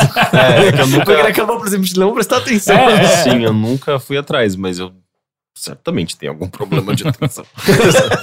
Na minha vida inteira. É, eu acho que a gente tem alguns vídeos gravados, talvez sirvam como evidência. Só você, você não precisa nem fazer o teste, só leva pro. É manda pro tipo, psicólogo. tem umas- é que é engraçado, porque não é nada assim sério, mas sei lá, a gente jogando Prisoner of Vice, aí termina, tipo, ter a exposição na história e o Rick. Não, mas peraí, o que que são esses bichos? Ele acabou, acabou de explicar, Rick, como assim? Não, mas no, mas no caso de vídeo, existe um problema maior, porque se tem um vídeo, alguma coisa me filmando, e eu sei que eu- tudo que eu, que eu estou falando está sendo registrado, eu acho que eu fico. Minha atenção ela fica meio esquisita. Hum. Porque. eh, eu não sei, assim, tipo, tem. Eu, eu, eu me sinto inferior ao meu normal, sabe? Ao, ao eu quando não estou sendo eh, tipo, gravado, filmado. Eu sinto que tem alguma coisa que me trava normalmente, sabe? Você tá se sentindo inferior ao seu normal agora? Ah, possivelmente. Porque a gente Você tá tá sendo, gra... tá sendo sugado a sua Não, porque no, no passado eu, eu não gostava nem de gravar podcast, sabe? Eu me sentia bastante travado. Que bom que você só faz isso há uns seis anos. É, né? pois é, mas eu acho que podcast eu, eu superei bastante. Mas. Não, acho que câmera em geral também. É, Tem uma agora olhando pra É, gente. pois é. Não, mas eu acho que eu, eu, eu sou bem melhor em relação a isso do que no passado. Mas ainda assim, eu, eu acho que Alguém eu. passou pela sua cova. Eu. Sem câmeras e sem gravadores, eu, eu acho que eu sou um pouco melhor do que eu sou atualmente aqui. Só um pouco, né? Enfim, ele continua. Desde muito pequeno, meus professores recomendaram que minha família me levasse ao psiquiatra para analisar essa possibilidade. Que xiri professores, né? Por quê? Ah, é estranho, porra. Como assim o professor fica é, é, mandando o cara ir pro psiquiatra? Não, cara, isso é, Mas na eu verdade, uma que ótima, uma ótima Não, não, não, não, não. O cara tem que falar com a família que ele tá é, encontrando algum tipo de acabou de problema. falar. Mas psiquiatra, ele mandou diretamente pro Não, mas, psiquiatra. cara, mas o lance é, o professor deve ter percebido que ele tinha um déficit de atenção e o professor recomendou que a família procurasse Psiquiatra um não, cara. profissional, cara. Às vezes Você tá interpretando de eu, maneira... eu não acho legal essas Não, coisas mas de isso psiquiatra. Eu acho que é muito bom gente. que o professor, tipo, dê ideia de que isso pode É, estar porque ele é ocorrendo. Sim, ele- ele o problema é legal. Agora falar, ô, então, se o filho tá com problema, inclusive já leva ele no psiquiatra logo pra ele tomar um remédio Não, e mas com isso esse problema. Mas você também não é isso que ele tá maneira como ele falando, você não sabe. Mas é... psiquiatra é é. isso, cara. Mas, ah, enfim. Não é? Não necessariamente, às vezes o professor tá dizendo pra que ele seja diagnosticado por um psiquiatra. Não, porque o professor ele percebe, às vezes, ele, ele, Tipo- ele acompanha o comportamento da- dos alunos, ele consegue notar algumas coisas, ainda mais déficit de atenção tem a ver com apre- aprendizado É. e tá exatamente Eu não tenho ligado problema com ele aquilo que avisar a família que existe problema. O problema é que ele mandar direto pro psiquiatra. Isso é maneira é, que o- tá e o contando. outro e-mail fala sobre isso, Hum. tá? E não tem nada de errado com isso, segundo Tá. o Eu e-mail de acho um estranho. médico que a gente recebeu. Diziam que apesar de. e não é um médico especialista, mas enfim. Diziam que apesar de eu ser muito inteligente, palavras deles, eu me distraía muito durante as aulas e não me focava em absolutamente nada. Ignorei isso durante toda a minha vida, mesmo que até o terceiro ano do ensino médio, os professores continuassem a repetir as mesmas coisas sobre minha desatenção. No final do ano passado, comecei a ligar os pontos e analisar meu comportamento e percebi que eu realmente me enquadrava em diversos sintomas e situações que pessoas com DDA, déficit de atenção, se enquadram. Procurei na internet por depoimentos e cada vez mais me identificava com o que lia. Conversei com meu psicólogo e ele disse que realmente aparento ter sintomas de DDA. Mais especificamente a parte da hiperatividade. O mesmo Ah, o mesmo fiz com meus familiares mais próximos. Tentei conversar com meu psiquiatra, mas ele imediatamente descartou tudo que eu disse. Se, sequer quis ouvir até o fim. Mas fiquei encucado com tudo isso e principalmente agora na universidade, onde me, me dedico aos estudos, percebo que tenho diversos problemas em manter a atenção ou o foco a algo. Seja esse algo estudar algum assunto de matemática pelos quais sou interessado, ver um filme ou mesmo jogar um jogo. Gostaria de algum de vocês, ah, gostaria de saber se algum de vocês ah, com os mesmos problemas, ah, se algum de vocês tem os mesmos problemas e poderia me dar um insight sobre o assunto. Devo voltar e falar sobre isso com um psiquiatra de qualquer forma, mas é bom ter a opinião de alguém que se sente da mesma forma. É, Ah. eu, eu não sei, eu não, Eu não sinto não que eu tenho. Nunca É engraçado que. Ah, em em algum momento da minha infância eu, eu sinto que as crianças dos anos 90 todo mundo teve DDA, né? Em algum momento alguém falou pra você que você tinha DDA e Mas uma dúvida, é DDA? DDA ou TDA? DDA. DDA. Então é déficit de atenção. Não, não, Distúrbio distúrbio de de, atenção. de, de atenção. Porque Isso, eu achava é. que era transtorno de déficit de, de atenção. Pode ser TDDA, Eita. Enfim. É, mas eu, eu sinto que, tipo, nos anos 90 todo mundo tinha algum tipo de. Que na verdade era só, tipo, crian- crianças são, são, são fodas. Elas, Tem crianças hiperativas. É, exato. Tem. tanto que eu fui pro, pro, pro psicólogo e o psicólogo mandou eu parar de assistir Power Rangers e. e- É isso que eu ia falar. Provavelmente Jiraiya. déficit de atenção das crianças era só. É muita Exato. TV e muito doce. Exato. E doce não provoca isso, sabia? Mas só pros dentes. Tá Ah, sim, isso sim. Ah, enfim, ele continua. Agora vem o desabafo. Vejo muitos e-mails de ouvintes falando sobre a depressão, ou sobre possibilidades da depressão, questionando o tratamento e duvidando de conseguir se sentir bem novamente, ou finalmente. Esse trecho é especialmente para vocês. Convivi com a depressão por pelo menos 4 anos da minha vida, dos 12 aos 16. Inicialmente não era tão intenso, nunca fui alguém especialmente animado ou alegre, mas vi a minha alegria, que não era grande, se esgotando pouco a pouco, até chegar ao seu limite no final de 2015. Nessa época eu já quase não existia mais. Estava completamente acabado. Acordava às 6 e 10 da manhã para pegar o ônibus 6 e 20, me levantava da cama, vestia o uniforme do colégio e ia para as aulas sem comer ou me importar com absolutamente nada. Já não tinha mais sonhos ou qualquer vontade de viver. Fazia somente o mínimo em qualquer âmbito da minha vida. Durante as aulas pensava em me jogar pela janela. Quando estava em algum carro, era seduzido pela ideia de puxar o volante e enfiar o carro num poste qualquer. Eu, eu, que apesar de ser ateu, sempre gostei muito das festas de Natal. Passei o Natal de 2015 sozinho em casa, chorando. Me recusei a ir com a família para a praia naquelas férias. Inventei uma desculpa qualquer e considerei novamente tentar um suicídio durante, durante aquela, aquela semana. Em fevereiro de 2016, tentei procurar ajuda. Aquela era provavelmente minha última chance. Já havia desistido até mesmo da escola, não frequentava mais as aulas, ou se ia, fumar um baseado era a única coisa que me mantinha dentro do colégio. Fui a um psiquiatra, que depois de uma rápida conversa me prescreveu uma medicação diária e me encaminhou para a terapia com um psicólogo.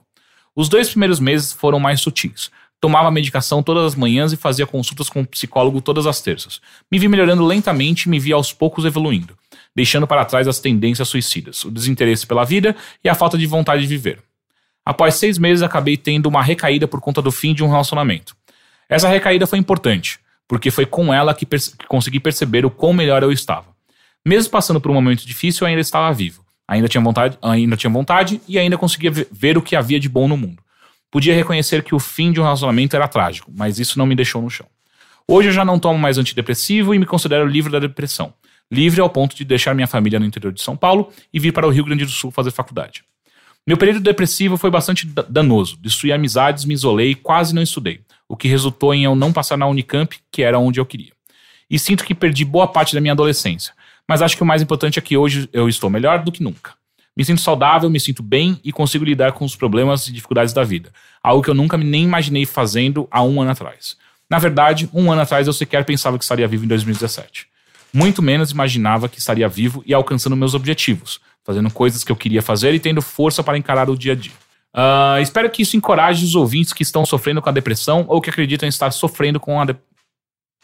Ok? Que estão sofrendo ou acreditam estar sofrendo com a depressão. Procurem ajuda médica e não percam as esperanças. Que o da semana passada lembra que ele tava meio descrente, que poderia fazer qualquer coisa. Então aqui a gente tem um testemunho de alguém que, ou, tenta, dá certo. Sim. Obrigado pelo relato. Vamos lá, próximo e-mail esse é de anônimo. Acabei de ouvir o último bilheteria e o e-mail do rapaz que está no exército e não sabe se tem depressão está batendo na minha cabeça. Queria falar algumas coisas sobre a situação como essa que acontece principalmente com galera mais nova, a de estar sofrendo, de não saber se está doente e não ter ideia do que fazer. Sou médico, trabalho em- com perícias para afastamento do trabalho, que tem como segunda, ah, segunda principal causa as doenças da mente. E já tive uma depressão que me fez perder quase tudo que eu tinha e destruiu meu, meu casamento, já que já estou curado e reconstruindo minha vida. Ou seja, não sou psiquiatra nem psicólogo, mas as coisas que vou falar são baseadas em experiências pessoais e profissionais. Primeiro, não tem certo ou errado em ir primeiro no psicólogo ou psiquiatra. Nem tem, a princípio, certo ou errado em tomar remédio ou não. Existem profissionais bons ou ruins. Cada caso é um caso. Eu vejo diariamente tanto pessoas tomando remédio sem precisar, quanto gente que precisa muito ser medicada, mas não quer ficar se dopando nem viciar.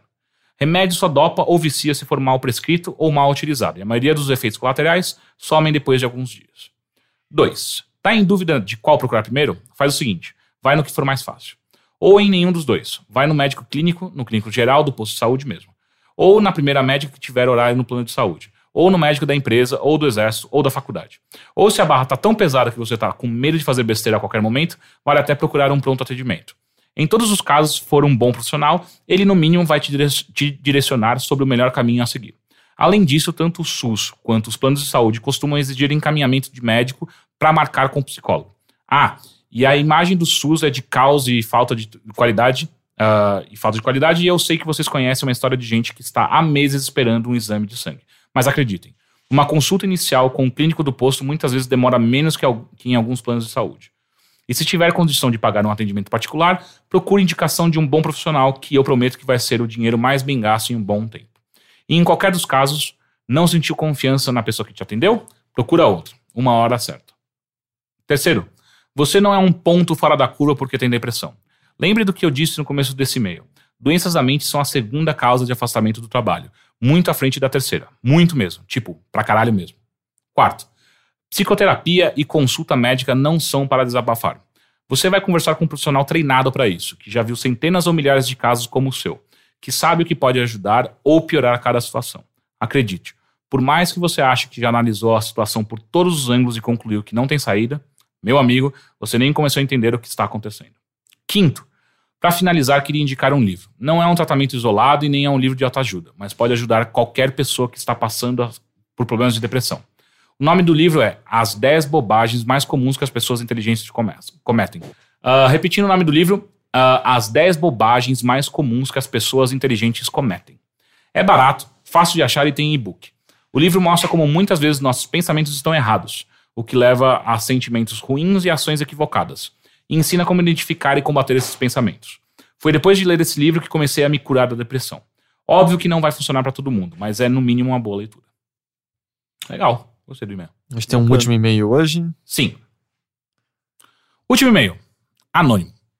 Há alguns anos comecei a desenvolver problemas relacionados à depressão e à ansiedade, como insônia, inquietação e perda de- do interesse nas coisas que eu gostava. Por mais que esses problemas me causassem muito incômodo, sabia viver administrando esse mal. Até que nos últimos meses passei a perder todo o meu interesse sexual. Sempre fui alguém muito sexualmente ativo, transava inclusive várias vezes seguidas. Mas agora raramente consigo manter uma ereção, nem mesmo sozinho me masturbando. Depois de passar por diversas situações con- constrangedoras, passei a evitar até mesmo transar. Tudo estava indo de mal a pior, até que me apaixonei pela Lorena, nome fictício. Fiquei perdidamente apaixonado e precisava lhe satisfazer sexualmente. Porém, o medo de falhar e a intenção de a impressionar, ela por sinal era virgem, me deixaram diversas vezes nu sob a cama tendo que explicar os problemas que eu sofro. Só conseguimos transar quando usei Viagra, mas tenho 22 anos e sei que esse problema não é normal. O que devo fazer? Pretendo namorar com a Lorena, mas o constrangimento de a ver excitada e eu não podendo transar me deixa muito triste. Vocês têm alguma dica que pode me ajudar? Qual tratamento devo fazer para voltar a ter essa disposição na cama? É, acho que não vai parecer que a gente tá só repetindo as mesmas coisas, né? Mas me parece muito. Tipo, você tá dizendo que você tem. crê que tem sintomas de depressão e que você tá lidando com isso há muito tempo. Ah, me parece claro que você não está lidando com isso. Na verdade, Hum. você tá abafando isso há muito tempo e chegou num momento que tá minando outros aspectos da sua vida. É, É tipo um trânsito, cara. Eu- eu acho Entupiu que- uma via, agora tá indo pras eu outras. sinto que não tem segredo, assim. Nesse caso, é. Você tem que procurar auxílio ah, psicológico e, de acordo com o último e-mail, siga as dicas do último e-mail, seja lá o que for, porque afinal Uhum. é um médico falando, ninguém aqui é um médico. Então ele deu as dicas de, cara, o que for mais fácil, o primeiro que você conseguir, um psiquiatra, um psicólogo. E me parece também vá a um urologista, certo? Afinal. Eu acho que é mais. O problema Mas dele é mais certamente emocional. psicológico, mas, não de é qualquer, mas de qualquer jeito, eu acho que não tem por que não verificar também, certo? Você ter disfunção erétil aos 22 anos, de novo, não sou um médico, não me parece normal. Marca de uma vez, vai É. no urologista e vê o que ele diz, sabe? A É- disfunção erétil ela tem uma causa psicológica também. Pode ser é, fisiológica, mas o lance é. Pessoas, por exemplo, que lidam com depressão ou que são muito estressadas e. Enfim, pessoas que, que têm algum. algum é, alguma coisa impedindo. é, enfim, essas, essas coisas todas elas, sim, sim. elas diminuem a libido e, e tem até uma, uma causa é, é, tipo clara pra isso. Tipo o lance da ah, os estímulos ah, sexuais eles passam pela medula. Hum. tem um lance de, de que ah, esse sempre quando você tá numa situação de muito estresse ou depressão e tudo mais tem, tem um certo um, al- alguma coisa que parece que impede essa- esses estímulos e que tipo você simplesmente não consegue eh, manter uma ereção sabe? É, é tipo, se você procurar no, no Wikipedia, você vai ler sobre isso, sabe? E, e- e fica muito claro, assim, tipo, que se- o que tá causando essa barreira muitas vezes são problemas psicológicos, Uhum. sabe? Tipo, ah, justamente, ah, ansiedade demais, ah, depressão, ou, enfim, estresse. E é um ciclo vicioso, né? Porque você já tá nervoso que você É. já não tá afim. Aí você vai transar você a vai transar e ela e é- rola uma Aí, tipo, pressão. você, você acha que tem que fazer, performar ainda melhor porque ela é virgem, então tem que ser incrível a primeira vez dela, e você já sabe que não tá conseguindo lidar muito bem com isso, isso vira ansiedade, e ansiedade Você vai é tá uma das maiores broxa... Vou ficar de pau duro? Será que eu vou ficar de pau duro? Você Não tô, tão ainda não tô, ainda não tô. Ela tá claramente. ai, Meu pai, meu pau tem que ficar duro. E aí, a, provavelmente a consequência é que se ele fica, o sexo é uma merda depois que você não tá Sim. relaxado e É, tal. o lance é que, tipo, o sexo. O sexo natural é aquele que você nem pensa, né? Tipo, você simplesmente acontece, você aproveita e os dois aproveitam. Se você tá pensando logo no começo, já começou, já começou errado, sabe? Tipo, é, o sexo não é sobre você pensar, é meio que agir simplesmente, sabe? A coisa flui naturalmente. Então, a primeira coisa que você tem que fazer é relaxar. E se você não conseguir relaxar, você talvez precise encontrar um. Justamente conversar com um, profissional. Sim, mas o meu ponto é, tipo, veja todos os frontes, entendeu? Procure um psicólogo, psiquiatra, mas vai no urologista também, não tem por que não. Se você tem 22, 22 anos, talvez você fique com vergonha, não sei. Eh, Urologistas veem pintos todos os dias. Se Tipo, tem uma pessoa que viu muito pinto nessa é um vida. urologista, tá Porra. ligado? Você não precisa ter vergonha, ele vai ver seu pinto, ele talvez peça uns exames, e aí você já, pelo menos, você, pelo menos você descarta já essa possibilidade e se foca nas outras, sabe? Eu não vejo. Eu acho que não tem nenhum motivo, assim, é que me. é, eu, eu sei que muitas pessoas só querem ou- ouvir isso e tal, mas é que não parece ter muito segredo, assim. Tem algo errado com você, não no sentido de você é anormal, no sentido de que você está com alguma doença. com Uma, alguma... uma coisa que ele pode fazer que pode ajudar. Tu posso só terminar esse, esse Ah, pensamento? claro. É, tipo, tem, tem alguma coisa que não está funcionando normalmente em você. Procure os profissionais que estudaram para lidar com isso, Uhum. sabe? Do tipo, e aí você vai traçando seu caminho a partir disso. Tipo, você não pode deixar um negócio interferir na sua vida. Tipo, Sim. você tipo, não ficar de pau duro direito quando você tá com 50, 55. É, é, É o esperado. Vai É, acontecer com é todos nós. fisiológico. Você tem 22, cara. Era pra, tipo, você tá pensando tipo, naquele, naquela moça bonita do pica-pau e ficando de pau duro, tá ligado? Do, tipo, Era você tá comendo uma torta e tá tão gostosa que tem pau duro.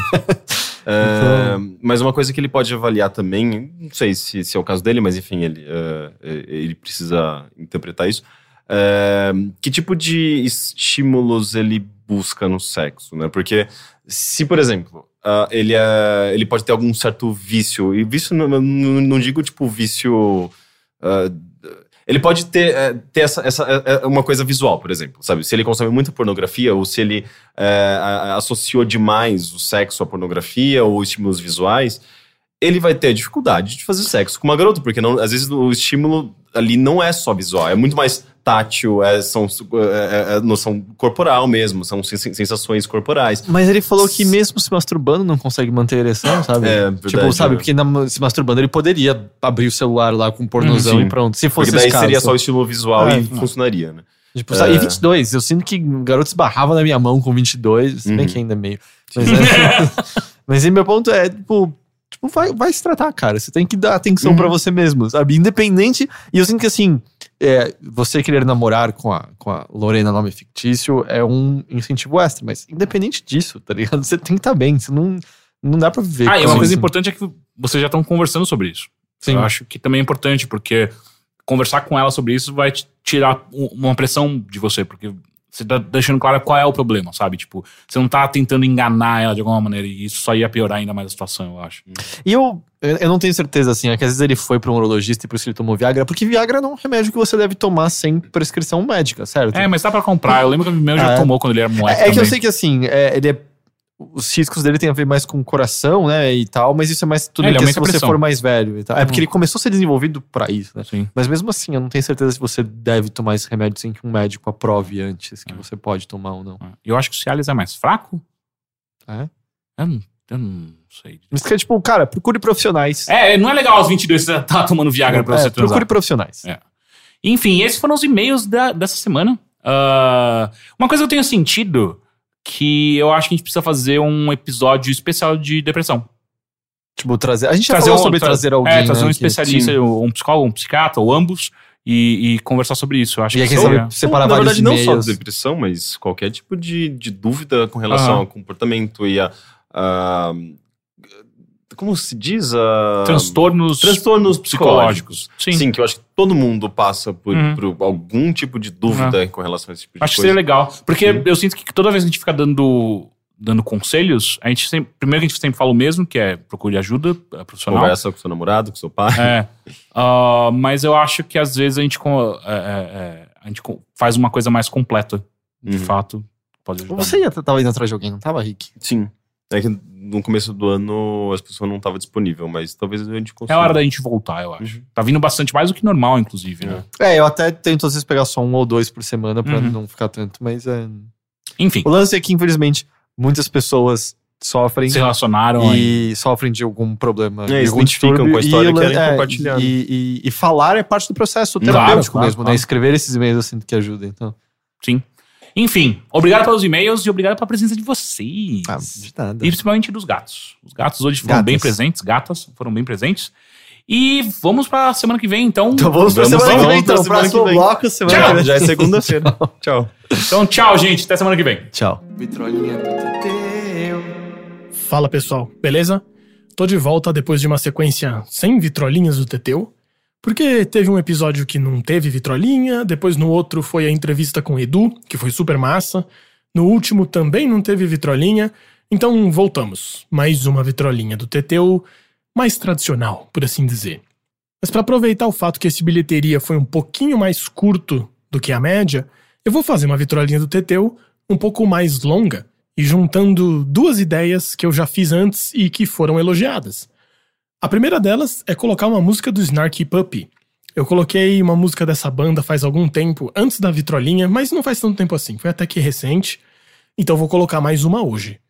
E a outra ideia foi que foi muito elogiado quando eu fiz aquela pequena análise da música do Nelson Cavaquinho, da Luz Negra, que eu falei da melodia. Então o que eu pensei em fazer foi fazer uma pequena análise dessa música do Snarky Puppy, que eu acho que tem muito a se prestar atenção nela. E dessa vez a gente vai fazer uma coisa um pouco diferente, mas eu já explico. Pra quem não conhece, o Snarky Puppy é uma banda disso que é chamado de fusion, que é meio uma mistura de jazz e de funk. Ou seja, são músicos de jazz, eles estão lidando com estruturas de jazz também, mas o grande lance é que é mais grooveado, tem mais swing do que normalmente um jazz tradicional, um bebop, alguma coisa assim. Não que bebop não tenha swing, mas é diferente o swing do jazz e o swing do funk. Nesse caso, eles têm mais a ver com o swing do funk. E a formação da banda é uma formação um pouco curiosa. Eles já existem há uns 11 anos, desde 2006, mas os membros mudam um pouquinho. Eles são quase que um coletivo. Tem alguns músicos que estão em todo show, tem alguns músicos que estão em alguns shows, tem alguns músicos que estão lá às vezes. E meio que todos eles são Snarky Puppy. É até engraçado, se vocês procurarem fotos no Google Images, vai mudar a formação da banda de imagem para imagem. Mas a banda foi formada por um sujeito chamado Michael League, que é o baixista da banda. É uma banda meio um super grupo, porque são todos músicos que já tocam também com, com outras pessoas. Desde, sei lá, Justin Timberlake, Snoop Dogg, Erykah Badu, Marcus Miller, enfim, são músicos que já estão aí na estrada, já estão tocando há muito tempo.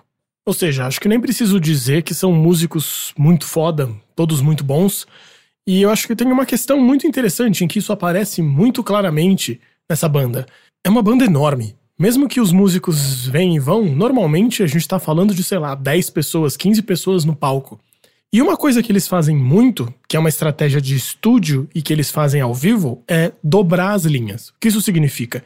Normalmente, uma frase musical não está sendo tocada só por um instrumento, está sendo tocada por dois, três ou quatro ao mesmo tempo, fazendo exatamente a mesma coisa, para intensificar o timbre, para juntar, por exemplo, a sonoridade de um baixo com um teclado, com um saxofone, por exemplo, e criar uma massa de som muito mais poderosa. Agora, isso é muito difícil de fazer ao vivo, porque cada nuance das notas, principalmente quando a gente está falando de uma coisa que tem a ver com funk, que tem a ver com swing, precisa ser reproduzida igual por todos os músicos. Se a nota é um pouquinho mais curta, se ela tá um pouquinho mais para frente, um pouquinho mais para trás, todos precisam tocar isso juntos, senão vai parecer muito impreciso. E vocês vão notar como é precisa essa banda. Mas além disso, eu acho que a banda também conseguiu uma fama por si só. Eles acabaram ganhando alguns Grammys. Esse ano eles ganharam um Grammy por causa do último disco deles, o Kulcha Vulcha. E eles também ganharam o Grammy do ano passado com o disco Silva, que justamente era desse disco a música que eu coloquei no final de algum episódio, há um tempo atrás. E é muito interessante a maneira que eles costumam gravar os discos deles, porque são todos gravados ao vivo. Mas ao invés de ser um show, é como se fosse um ao vivo no estúdio, mas com plateia. Só que a plateia tá sentada entre os músicos. Isso é muito bacana. Os, os discos também normalmente são acompanhados por vídeos. No YouTube tem vários deles, por exemplo. E você vê os músicos tocando, e entre os músicos tocando e gravando, ou num estúdio, ou num palco de um teatro, ou numa sala, alguma coisa assim, tem umas pessoas ouvindo que estão lá realmente só ouvindo, e curiosamente, elas estão ouvindo de fone de ouvido enquanto tá gravando. É como se fosse realmente um público dentro do estúdio ouvindo a gravação. Esse disco, Silva, aliás, tem outra característica. Ele foi gravado com uma orquestra. Isso também faz parte do Snarky Puppy bastante, de chamarem outros músicos para tocar com eles. Um outro disco que também é muito famoso, que é o Family Dinner, para cada música tinha um convidado diferente cantando. Então eles sempre estão a fim de fazer participações, o que é muito bacana. Mas o que a gente vai ouvir aqui é de um outro disco deles, é de um disco chamado We Like It Here, que é de 2014. E a música que a gente vai ouvir é a última música do disco, que se chama Lingus. E essa música é muito impressionante. Ela é uma das mais tocadas deles no Spotify e provavelmente é um dos vídeos mais vistos deles que tem no YouTube. E recomendo que vocês vejam o vídeo também depois de ouvir, porque é bastante divertido e dá pra ver esse setup do público ouvindo enquanto eles tocam. Essa música é muito impressionante por várias razões, mas talvez a maior delas seja o Corey Henry, que é o tecladista do Snark Puppy. Aliás, um dos tecladistas. Em algumas formações eles chegam a ter três tecladistas ao vivo. Mas esse cara é muito foda. Sintetizando muito, é isso. É muito impressionante. E praticamente metade dessa música é um solo desse cara. Eu sei que isso parece chato, mas juro que não é. É extremamente interessante e é exatamente sobre isso que a gente vai falar nessa análise. E o Corey Henry já é um músico relativamente famoso, é claro, já é um músico renomado. Mas eu realmente acho que a existência desse vídeo no YouTube ajudou a propulsionar a carreira dele muito. Hoje em dia, ele é muito mais famoso do que ele era no começo do Snarky Puppy. É claro, todos eles são, mas especialmente esse cara. Ele toca com outros grupos e recentemente teve até aquele vídeo da Erika Badu que é ele tocando teclado. Recomendo que vocês vão atrás das outras coisas que ele faz, que é muito interessante. Ele tem um projeto de tocar música gospel em igreja, com órgão e etc., que é bem interessante. Aliás, eles até quando vieram aqui pro Brasil, fizeram umas clinics, umas uh, oficinas numas igrejas. Parece que foi bem interessante. Tem uns vídeos no YouTube também, a galera tá muito empolgada, deve ter sido massa. Mas enfim, o que a gente vai fazer aqui é um pouquinho diferente por causa do seguinte. Esse solo é tão impressionante enquanto você vai ouvindo ele que eu não quero dar spoilers do que tá acontecendo. Então eu não vou falar sobre ele agora. O que a gente vai fazer é o seguinte: eu vou colocar a música para tocar inteira e depois que terminar, eu volto e faço uns comentários sobre o solo que a gente ouviu. Pode ser? Eu acho que assim funciona melhor, que vocês tenham uma experiência crua antes de eu falar qualquer coisa e depois eu dou uns toques de coisas para prestar atenção e por que que esse solo é tão foda, ou pelo menos porque eu acho esse solo tão foda. A única coisa que eu vou chamar a atenção antes de falar sobre o solo é que essa música é um desses raros casos em que ela é feita em um tempo quebrado que não parece. é uma música em 5, ou seja, a contagem dela não é 1, 2, 3, 4, 1, 2, 3, 4. A contagem é 1, 2, 3, 4, 5, 1, 2, 3, 4, 5. Só que ela não parece quebrada, ela não parece torta, ela parece completamente natural. E eu acho que isso fica especialmente claro na melodia que eles tocam, que é quase como se fosse o refrão da música. Quando é algo do tipo.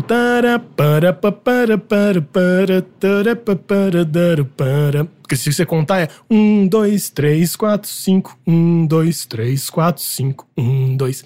E por aí vai. Então, eu vou parar de falar. No final eu volto. E ouçam aí Lingus do Snarky Puppy. Já volto.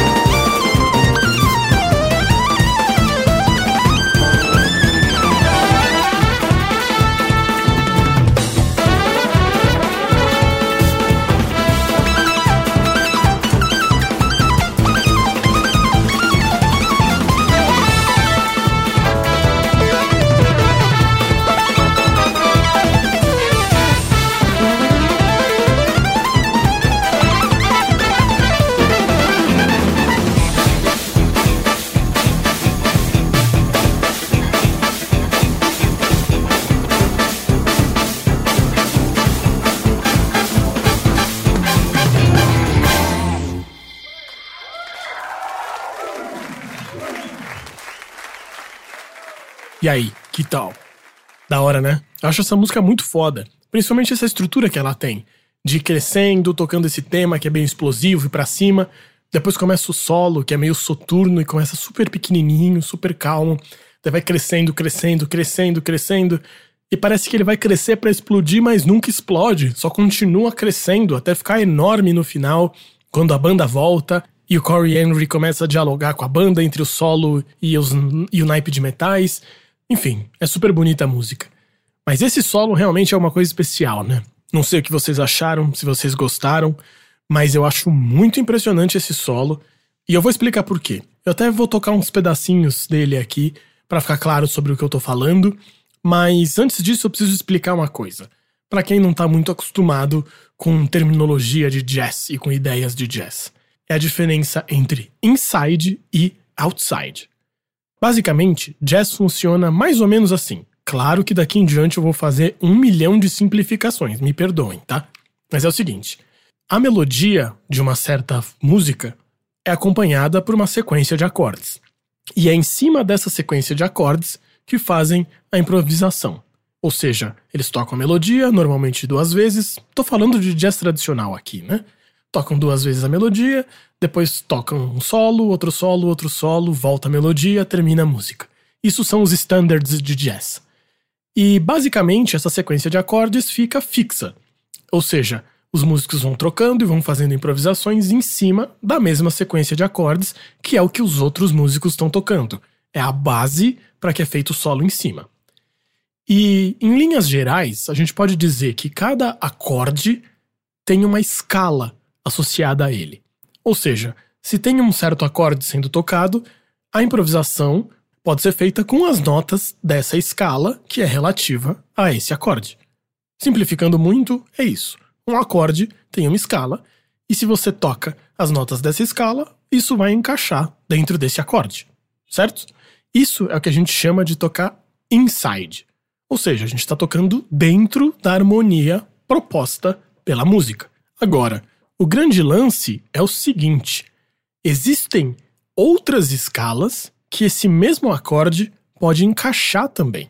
Olha só, a escala prevista para esse acorde é tal, mas curiosamente, outra escala também encaixa com esse acorde. Então, se eu tocar essa outra escala, eu vou construir uma sonoridade diferente. Além disso, eu posso fazer uma outra coisa. Eu posso dizer: olha, esse acorde quase que encaixa nessa escala. Eu sei que eu vou tocar uma nota em que outra pessoa vai estar tocando uma diferente que vai dar problema. Mas esse problema vai gerar uma sonoridade extremamente interessante, que é uma sonoridade de tal tipo ou de tal tipo. E é isso que é tocar outside. Ou seja, a harmonia, a base, o acorde tá pedindo uma escala, mas você tá tocando outra, porque você sabe que essa escala, quando sobreposta a esse acorde, gera uma sonoridade diferente. Ou seja, é explorar justamente as sonoridades que acontecem por causa desse choque. E na verdade, outside é muito mais difícil de tocar do que inside, porque você não só precisa conhecer o acorde que está tocando profundamente, mas o que, que as outras escalas, quando tocadas em cima desse acorde, vão gerar. Isso é muito mais complexo no fim das contas. E é isso que o Corey Henry está fazendo num nível ridículo nesse solo. Ele fica o tempo inteiro brincando entre tocar inside e outside. Acho que fica mais fácil se eu mostrar o que eu tô falando. Então vamos ouvir uns trechinhos.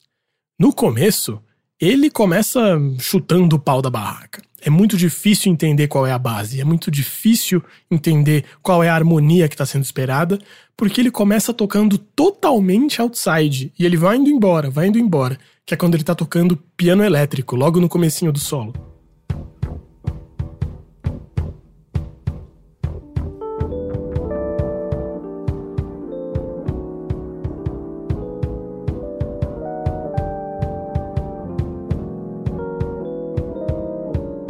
Vocês sacaram? Quase não dá pra entender qual é a base, não dá pra ouvir direito a base, porque ele tá indo pra lugares muito distantes aqui.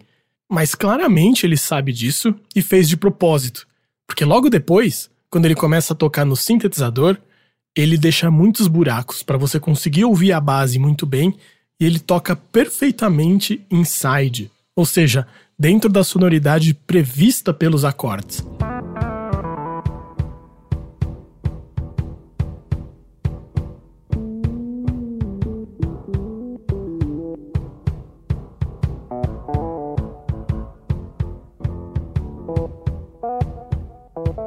Vocês notam a diferença?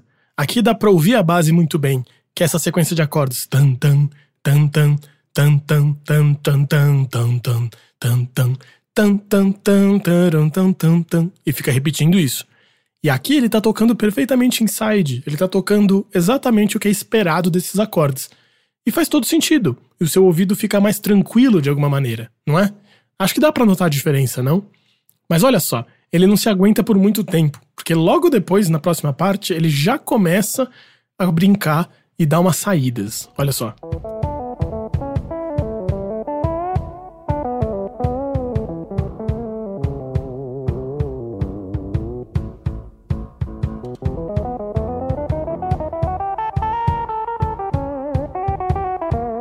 Vocês notam isso? Que principalmente nesse final, ele começa a ir embora. Ele começa a construir harmonias mais estranhas e que não encaixam tão perfeitamente assim. Mas ele fica alternando. Às vezes encaixa, às vezes encaixa menos, às vezes não encaixa nada. Olha como nesse trecho ele começa super encaixado, super inside e vai aos poucos virando muito outside.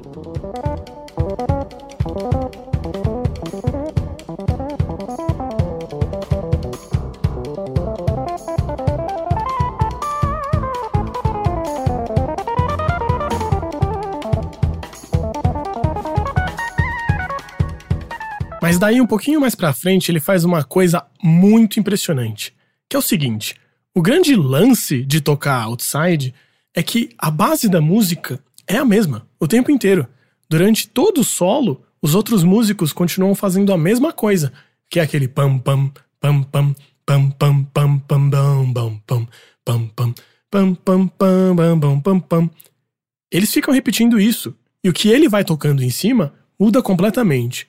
E o que isso causa é o seguinte: a base é sempre a mesma, mas o que ele está fazendo em cima muda a maneira que a gente interpreta essa base. Ou seja, a sonoridade que é prevista dessa base causar é quebrada, e ele constrói outras sonoridades e ele transforma essa base simplesmente pelo que ele está fazendo em cima. Isso é muito impressionante. Então, olha só nesse trecho. Talvez isso que eu vou falar seja um pouquinho técnico, mas talvez fique claro de ouvir que nesse trecho ele começa a fazer um solo no sintetizador com a mão direita e com a mão esquerda ele começa a fazer acordes no piano elétrico. E os acordes que ele constrói são acordes maiores, sendo que até então a sonoridade que estava sendo criada era de acordes menores. Percebe como esse trecho soa muito mais para cima do que o resto?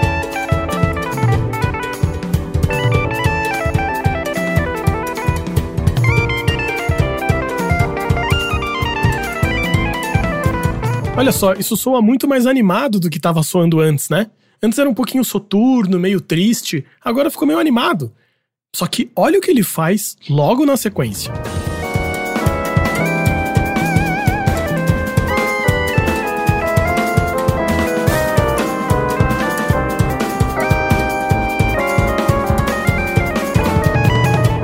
Olha isso! Agora ele usou esses acordes como se fossem acordes diminutos. Ou seja, parece um filme de terror, parece uma coisa muito mais macabra. Olha essa melodia que ele constrói em cima. Parece, sei lá, trilha sonora de um filme do Drácula, alguma coisa assim. E insisto, é a mesma base, ele que tá construindo coisas diferentes em cima. Um pouquinho mais pra frente ele faz exatamente a mesma coisa. Olha que bizarro isso.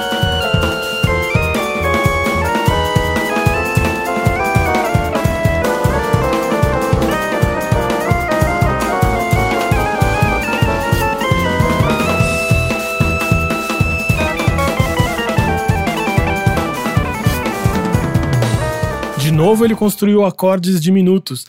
Mas o que eu acho impressionante demais nesse trecho que a gente acabou de ouvir é que é quase como se ele encontrasse uma melodia. É como se ele fizesse o seguinte: olha só, dentro dessa sequência de acordes aí, dá para encontrar este outro negócio aqui, ó. É quase como se ele tivesse feito uma escavação e encontrado ali uma coisa secreta, sabe? Olha o que esses acordes aí previam, mas que ninguém tinha ouvido ainda. Deixa eu mostrar para vocês. É quase que trazer à tona uma coisa que era para estar escondida dentro desses acordes. Isso é muito impressionante pensando que é uma improvisação, pensando que isso é feito ao vivo, que é diferente toda vez. E se vocês verem outras versões de Lingus, é diferente realmente. A quantidade de coisas e a quantidade de material que ele coloca nesses trechos é muito impressionante. Ele tá fazendo um tratado de harmonia em cinco minutos. E repara como no final desse trechinho que eu coloquei, ele voltou ao normal, voltou a tocar inside. Mais uma vez, meio passando a perna na gente. Ele vai longe, longe, longe, volta. Longe, longe, longe, volta. E assim vai. E é muito interessante no final, quando volta a banda, porque quando a banda volta e tá tudo escrito e é composto e é uma melodia para naipe de metais, aquilo é a sonoridade que estava sendo prevista pela base. E parece que isso só é entregue no final da música. É exatamente o contrário do que a gente falou sobre jazz. Isso é muito bonito. Em que normalmente em, em standards de jazz, uma melodia é tocada duas vezes, depois são feitas improvisações e depois toca a melodia de novo. É como se fosse assim: esse é o normal, assim é que você pode desconstruir, mas volta pro normal de novo. Aqui nessa música, eles fazem uma coisa diferente. Eles partem do totalmente anormal, do totalmente imprevisto. Eu acho que é por isso que ele começa fazendo aqueles acordes tão estranhos. Pra primeiro mostrar a coisa inteira desconstruída, pra depois construir só no finalzinho da música. Isso eu acho muito bonito. Eu acho uma ideia linda. E no finalzinho da música, o que é a tal sonoridade construída pelos acordes é isso aqui.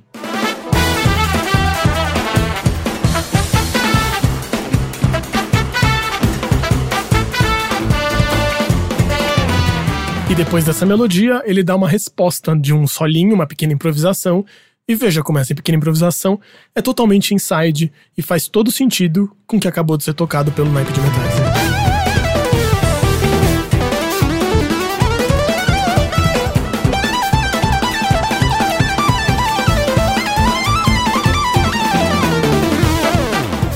E é nessa estrutura que a música termina. De o naipe de metais tocar uma melodia e o Corey Henry responder fazendo um pequeno solo.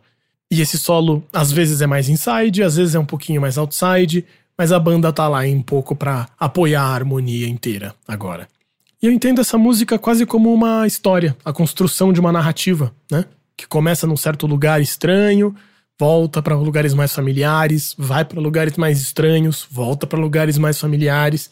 E o que realmente é impressionante nesse solo é esse caminho emotivo e de sensações e de estranhezas que o Corey Henry cria pra gente. Eu acho que é um pouco isso que eu tinha para falar sobre essa música. É uma música que eu gosto muito. Espero que vocês tenham gostado. Espero que vocês tenham gostado das bobagens que eu falei também. E é isso aí. Valeu e tchau.